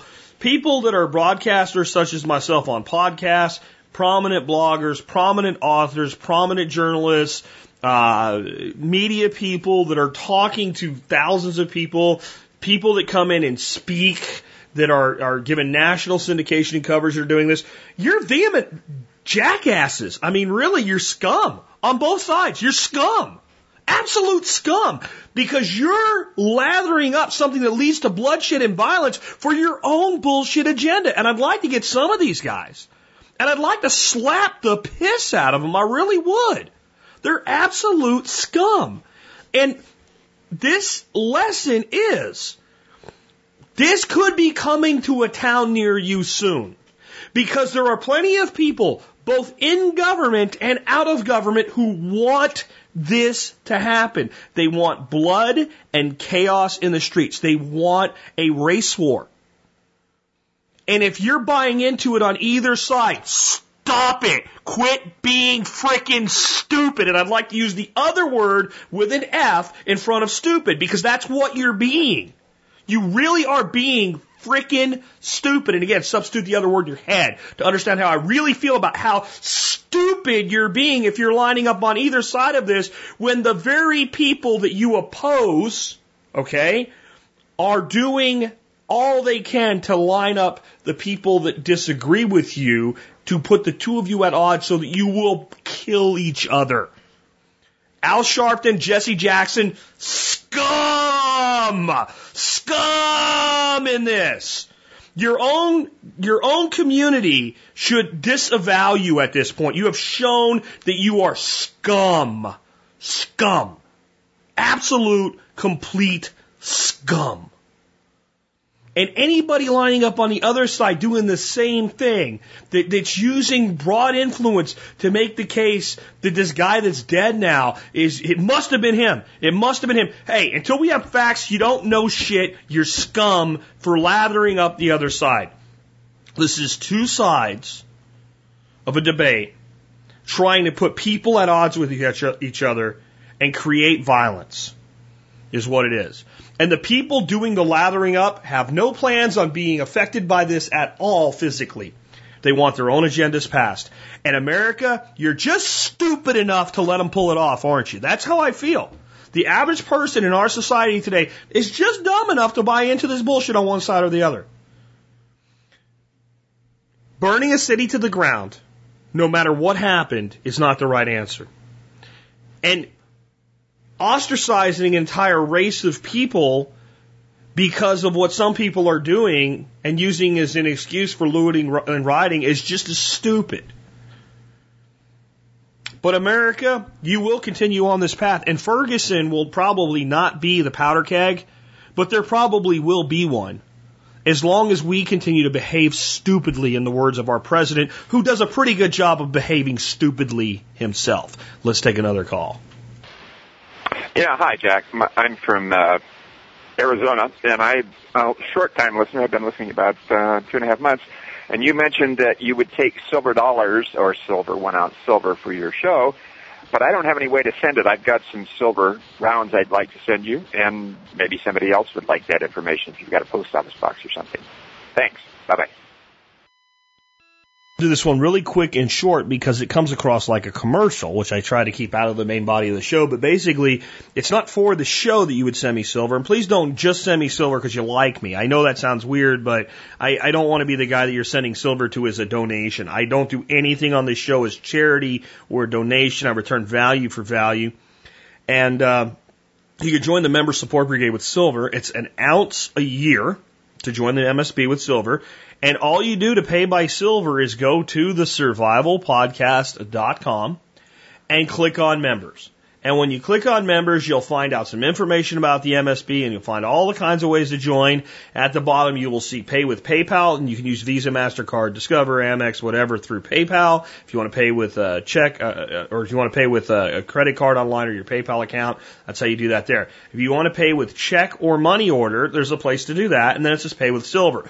Those two options take you to the same place. It's a form. It's in PDF. You print it out, you fill it out, you mail it in. And it gives you the address on there. I don't put the address on the air because no one will remember it anyway. But there's an address on the form to mail stuff to us.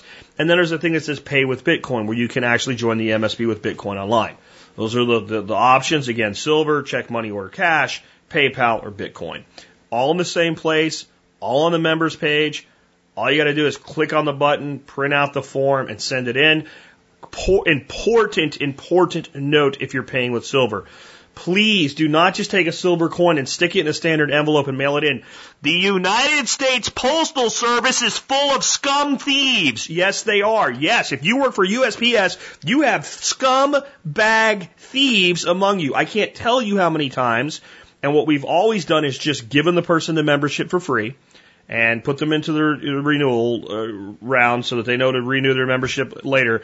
But we have had many times people had their silver that they've sent to us to pay for their membership.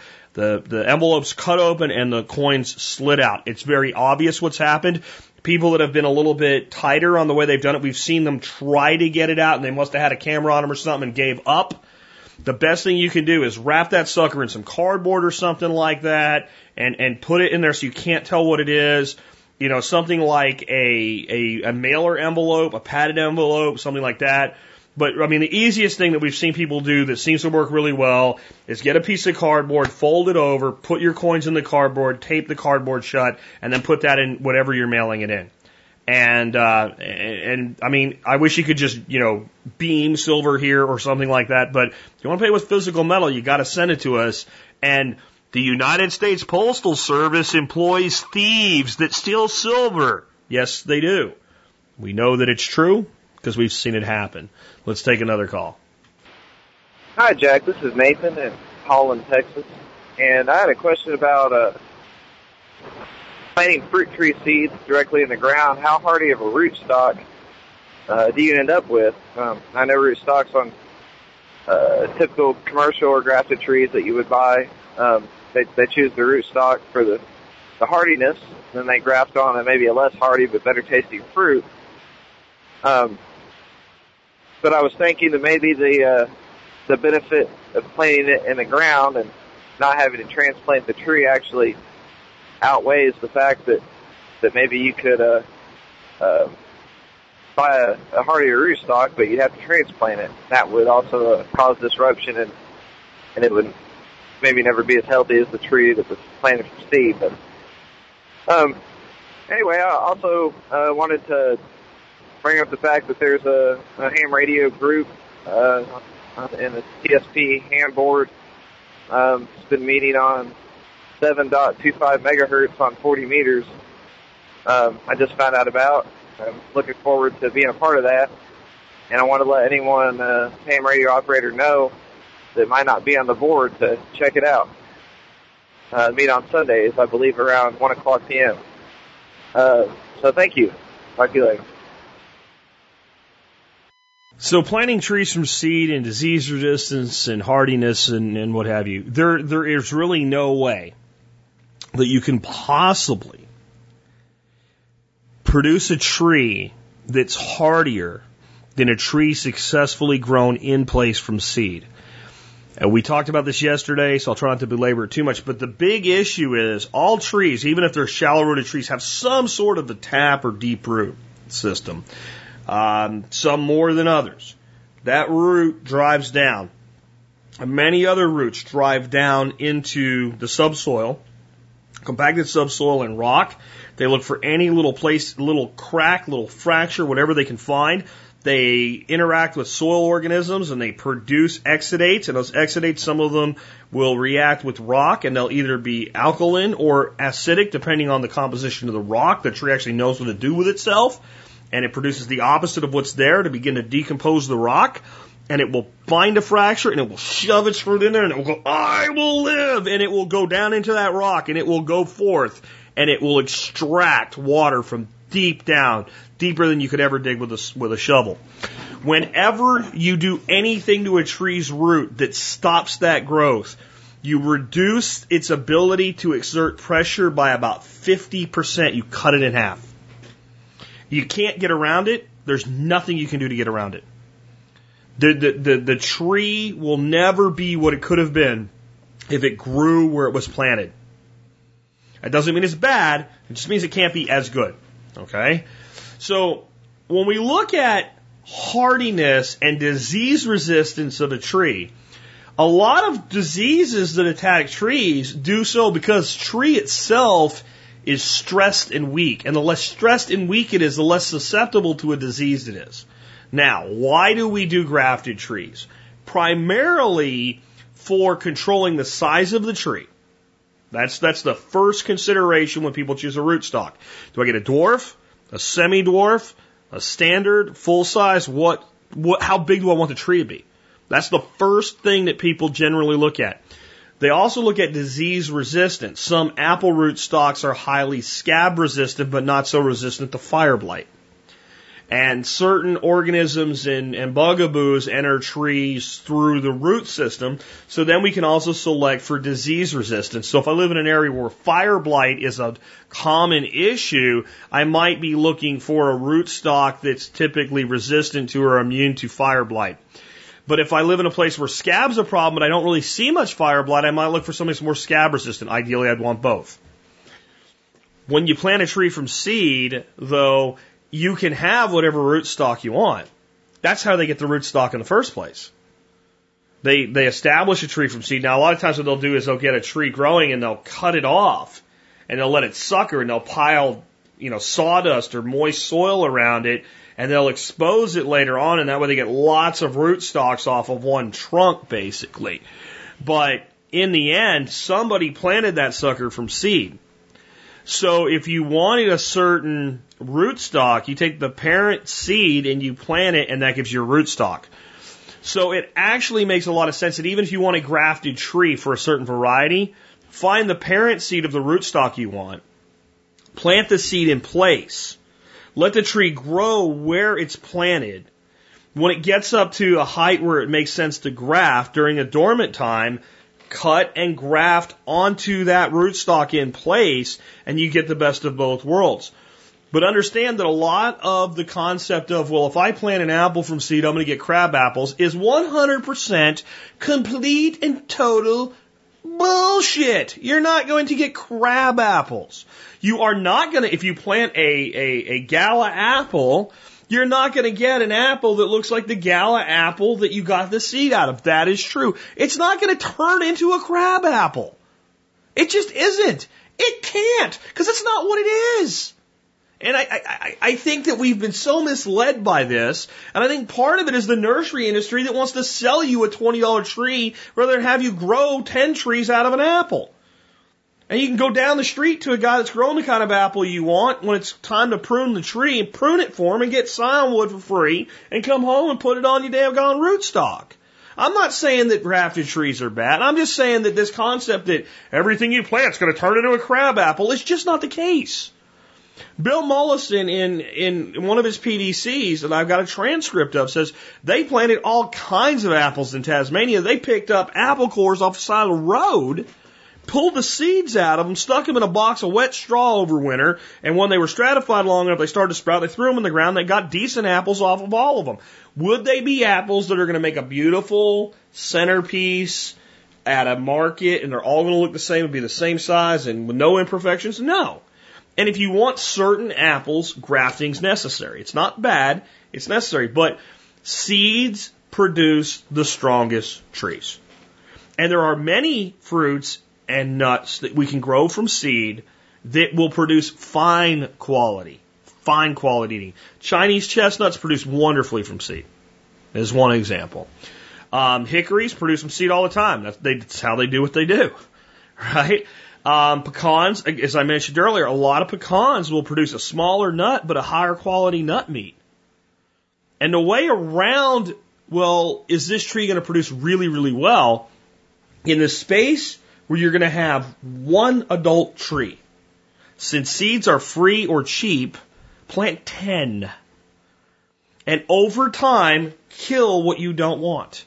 And if you don't get what you want at all, overgraft is is really the way to go. So I know we've talked about this quite a bit lately, but since the question came in, I wanted to answer it again. Don't be afraid to grow trees from seed. And the other thing, and, and this was talked about with Stefan yesterday from Miracle Farms, people think, well, if I get this two year grafted tree and it's it's five feet tall, there's no way that little bitty seed is going to make a tree that's this big as quick as this tree. But in six years from the time that the seed goes in the ground, the tree goes in the ground, most of the time the tree from seed will be twice as big as the grafted tree you put in the ground. There's just, I mean, it's the way they were designed to grow. And if, if nothing else, it makes a lot of sense. If you're going to transplant, transplant your rootstocks or your trees at a very young age.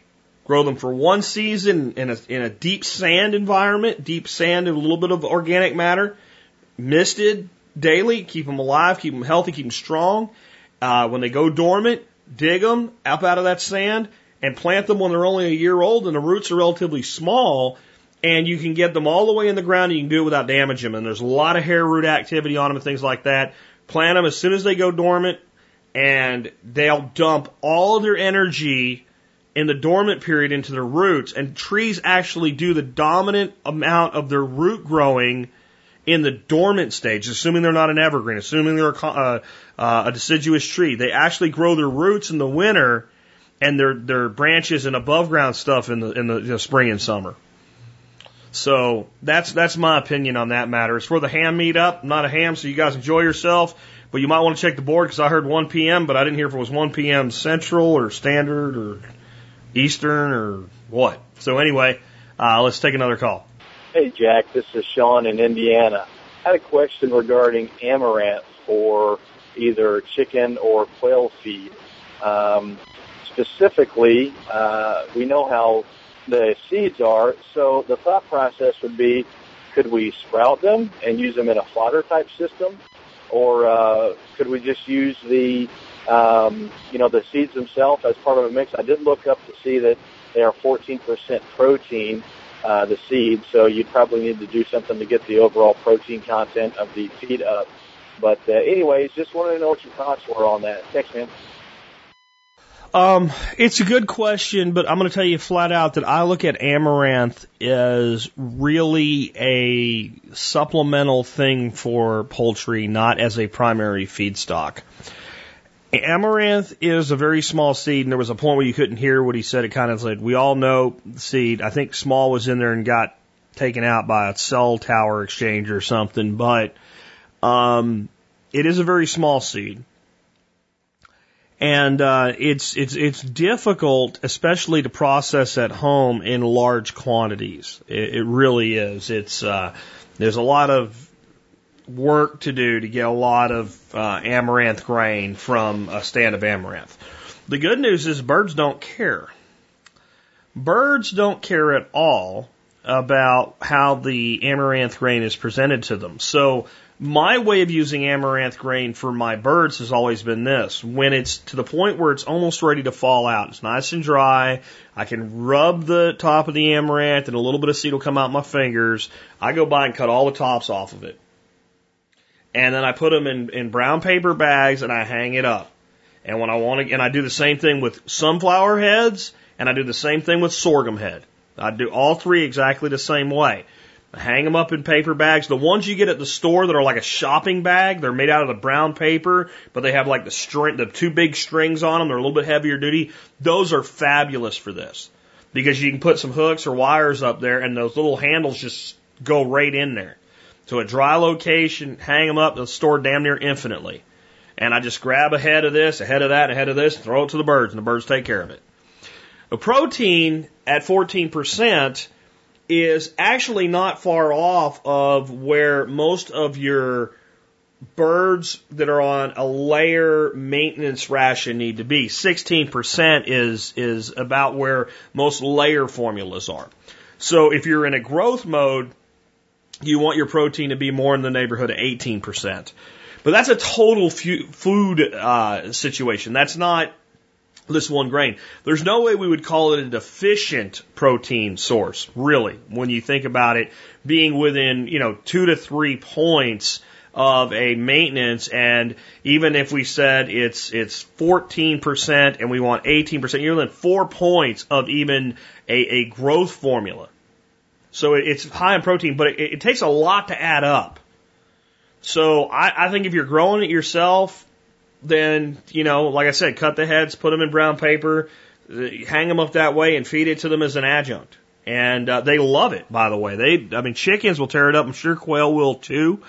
Uh, the other thing about amaranth is actually the the leaves are actually relatively high in protein and highly browsed upon by chickens and other poultry as well. I, again, I don't know quail very well, but chickens love it uh, to death. As far as making it into a a sprout, a fodder, it you can, I've seen people sprout amaranth. I've tasted it. It's actually pretty good, but it's it's something that'd be difficult to do in a large scale. Even like using my bucket method for barley fodder. It's such a small seed. You need such small, tiny holes so the seed doesn't come out. It's going to bind up in this big mass. I don't know that it's a really great candidate for that, especially for livestock use. I'm sure it's probably amaranth and quinoa both are just amazing sources of protein.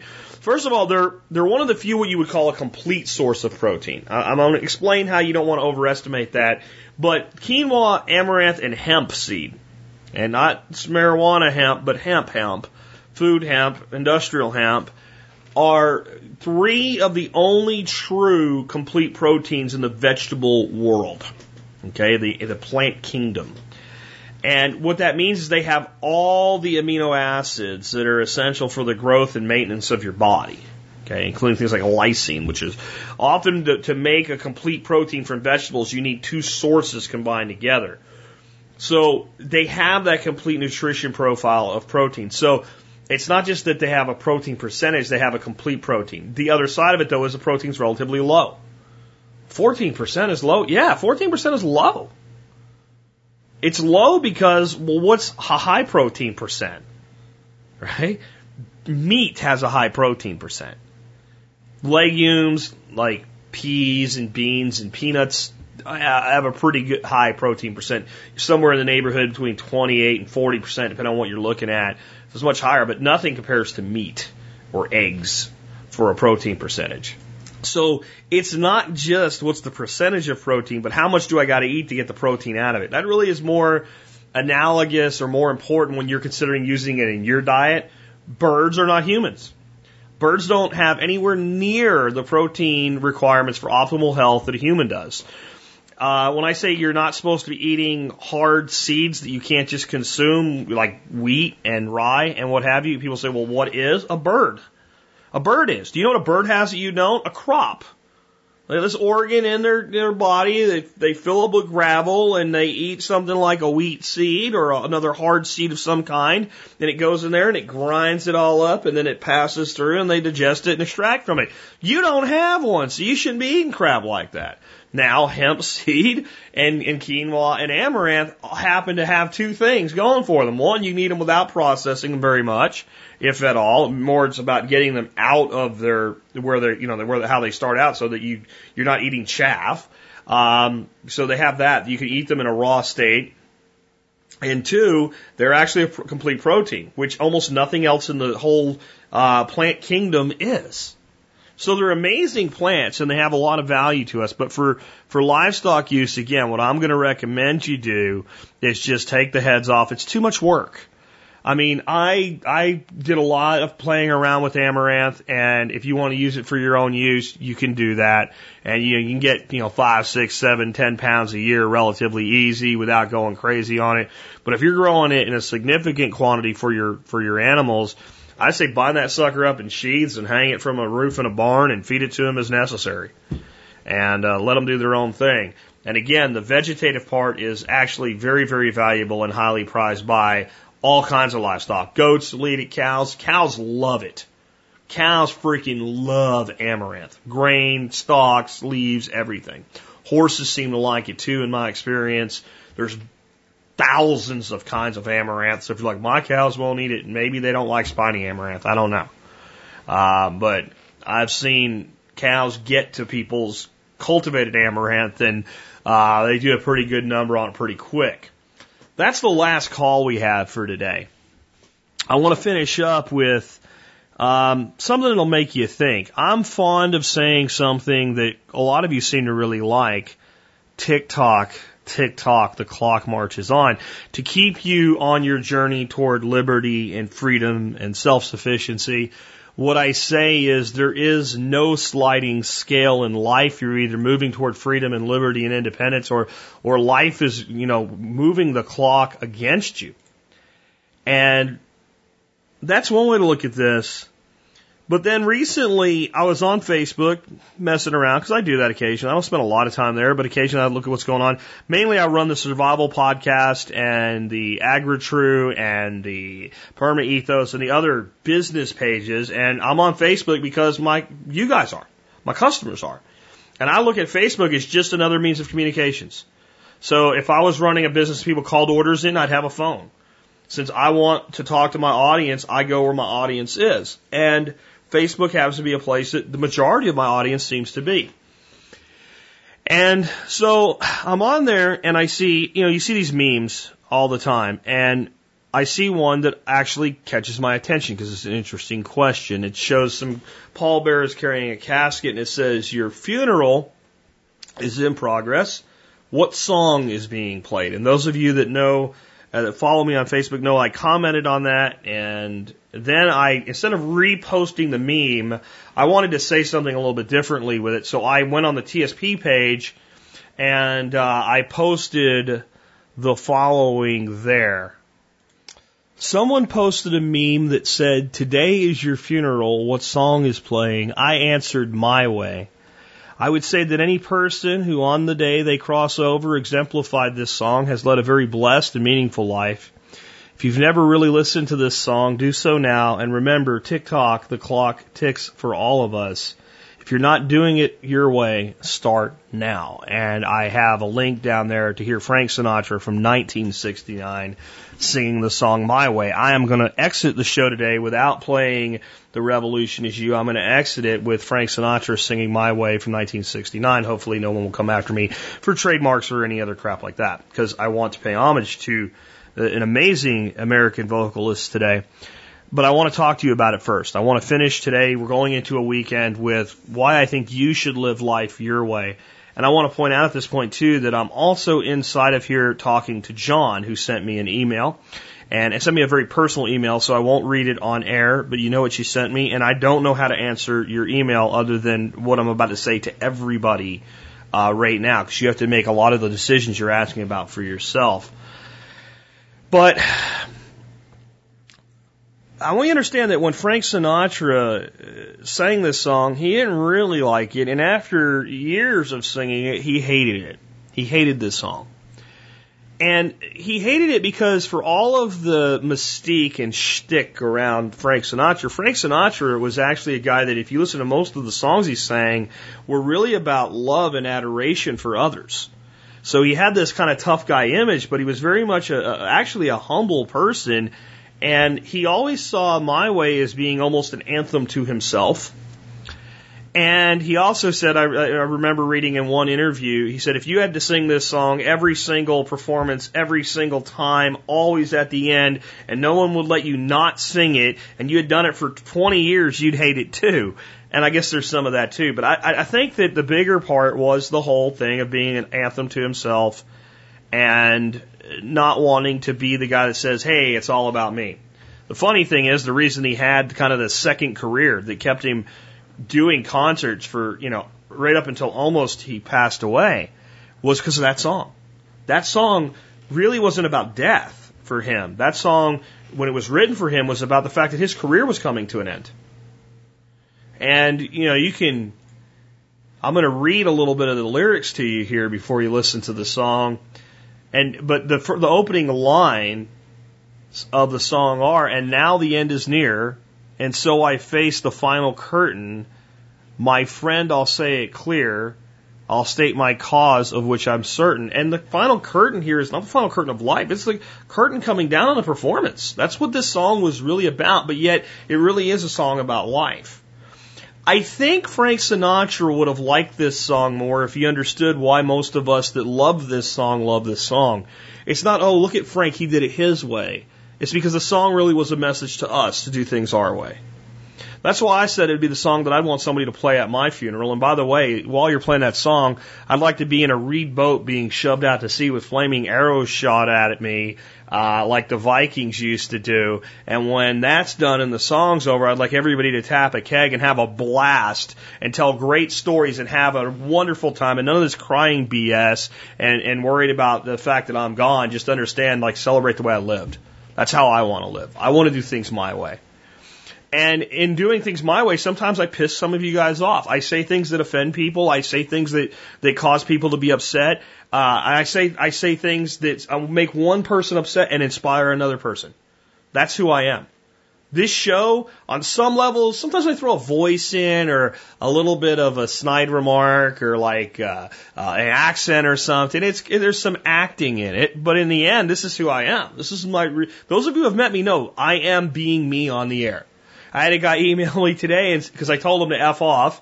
Uh, for being a jackass, by the way, and he said, I wonder if I posted this in public forums and people saw the, the asshole that Jack Spirko was, how they'd feel about you then. I'm like, whatever deleted his email. So I don't have any time for this crap. But the reality is everybody out there that listens to this show for more than 15 minutes knows I can be a jerk. I can be an asshole. But I'm also a passionate person that cares about people. I really care about this audience. And I'll do things my way because I think that's the best way I can be an example to everyone out there. I want you to understand no matter what you believe about life, spirituality, life after death. I don't care if you're an atheist, an agnostic, a deist, Christian, a Muslim. I don't care if you believe in reincarnation, that you will eventually come back to uh, another plane of existence similar to this one and live a new life. I don't care what you believe. This life matters. The fact that you feel pain and pleasure in this life is one of the ways that you know that it matters. The fact that other people look to you and hear what you have to say and care is part of how you know that it matters. And if you don't think people care about what you're saying, you're talking to the wrong people. Understand that. You're talking to the wrong people. We all have to make decisions in our lives about how we're going to live, but my view is you should do things your way your way, not somebody else's way, your way. Because your way might be right, even if it directly opposes my way. Never compromise who you are. Now, in the real world, we have to do things like pay bills and keep a roof over our head, food on the table, and take care of our children and make decisions that affect other people we care about and love. You might feel like the best thing I can do is pick up and move, but if you have kids that are here or parents or really good friends or a community you care about, you may want may, may not want to leave them. So then you have to make a decision. Do I stay at the job that I hate, but do I make sure that I'm being a good steward of my income so that I can eventually leave it? Or do I stay at the job that I hate and teach myself how to love it? Or do I say the hell with this and go off and just do my own damn thing my own damn way? Those are all decisions we have to make for ourselves, but in the end, if you're not really on your path for yourself, whose path are you on? Let me read another line to your to this song to you. This is this is the one that I really feel applies to so many Americans today, and they don't understand how. Because it's not really the way it was meant in the song, but it's it's what it means to me, and it's what I hope it'll mean to you when you listen to the song in a moment. For what is a man? What has he got? If not himself, then he has not. To say the things he truly feels and not the words of one who kneels. Now, I've said something to you in the past about kneeling. Stand or kneel that if you will not stand for what you believe in, if you will not fight for your liberty, if you will not fight for your freedom, if you will not fight for your own independence, then you will kneel before those who take it from you. And that's reality. You will kneel before those who employ you. You will kneel before those who govern you. You will kneel before those who see themselves as better than you you will kneel. The thing about it is kneeling's easy. It's going with the flow. It's doing what everybody expects of you. It's being responsible in the most irresponsible manner that a human being can squander their own existence. That's what kneeling is. Kneeling is he went to college. He got a good job. He's in debt, but that's okay. It's the American way. He shows up on time every day and does what he's supposed to do, pays all his bills, and he's teaching his kids to end up in the same debt slavery that he's in. He's responsible. It's a completely irresponsible way to behave. It's saying, I will conform to what I'm expected to do to be given the mediocrity of life that I've been promised. And even though that may be even less than I was promised, at least it'll be good enough and I won't have to make any waves and I'll get by. Take a look at a sunrise. Take a look at a sunset. Get the hell away from the city on a clear night and look at the stars. Breathe the air. Walk barefoot in cool grass. Feel the earth beneath your feet and realize the freaking gift you've been given and then realize what a sorry ass way to live conformity and acceptance and subservience is and stand instead of kneel. You can keep a job and stand, but stand. You can create your own thing and stand, but stand. I don't care where you are or how you do it. Do it your way, but get off the bended knee and stand. If you do not stand, you will kneel before those who do. And it's your choice. Tick, tock, tick, tock. Time moves forward. Time, time is either, either the great motivator Time is the gift that makes everything worth working for, everything worth doing. If you lived a million years, life would be cheap. Nothing would matter. The fact that we age, that we wrinkle, that we turn gray, that we grow old, that we become weak makes our strength beautiful. The fact that we lose those we love makes loving them worth doing. The fact that the mountain is steep is what makes it worth climbing. If you lived a million years in this mortal shell, you'd not value a breeze, a stream, or breathing free air is a free man. You wouldn't care. It wouldn't matter. Time is the greatest ally you have because he brings meaning to your existence. But if you turn away from time, if you ignore time, time becomes the thief. Time becomes the thief that while you're living your melancholy existence with no real passion, no real concern, no real goals, just getting through, steals the best years of your life. And next thing you know, you're an old man looking back yourself in a mirror thinking, why did I squander? Why did I squander what I had? Time is the thief who robs your relationship with your young children, and next thing you know, they've graduated and you were never there because you just figured you'd get to it someday. Time is your ally or he is your thief. But time really is neither. You are your own ally. You are your own thief, and time is but the judge that tells you how well you've done. In the end, in the end, will you be able to say that you lived life on your terms, your way, and did the best you could? Or will you say, I just did the best that I could? You can say the same words with different meanings. As I close today, I want you to think about this. I did the best that I could. I did the best that I could. Which one do you want it to be? Who do you want to be when you leave this plane of existence?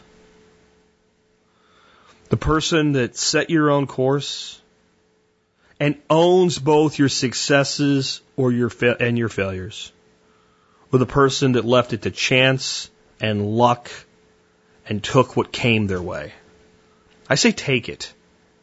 Chart it. Be the commander in your own life. Do it for yourself. Do it for those you love. If you're worried about the end of the world as we know it, value the world that you have today and know that there's no way you will ever get through some of the things and the fears that bring you to the world of preparedness if you can't live with boldness and decisiveness today. There's no way. There's no way toward happiness other than deciding for yourself what's right for you. Listen to this song. If you've never heard it before, I think you'll hear words that really will speak to you. Most of us, this is one of the most well known songs in the world. We've heard it a million times. But as I close with you today, listen to it with new ears and a new heart and choose for yourself to live life on your terms, your way. And uh, now the end is near, and so I face the final curtain. My friend, I'll say it clear, I'll state my case, of which I'm certain. I've lived a life that's full. I traveled each and every highway and more, much more than this. I did it my way. Regrets, I've had a few. But then again, too few to mention. I did what I had to do and saw it through without exemption. I planned each charted course, each careful step along the byway and more much more than this. I did it my way. Yes, there were times I'm sure you knew when I bit off more than I could chew. But through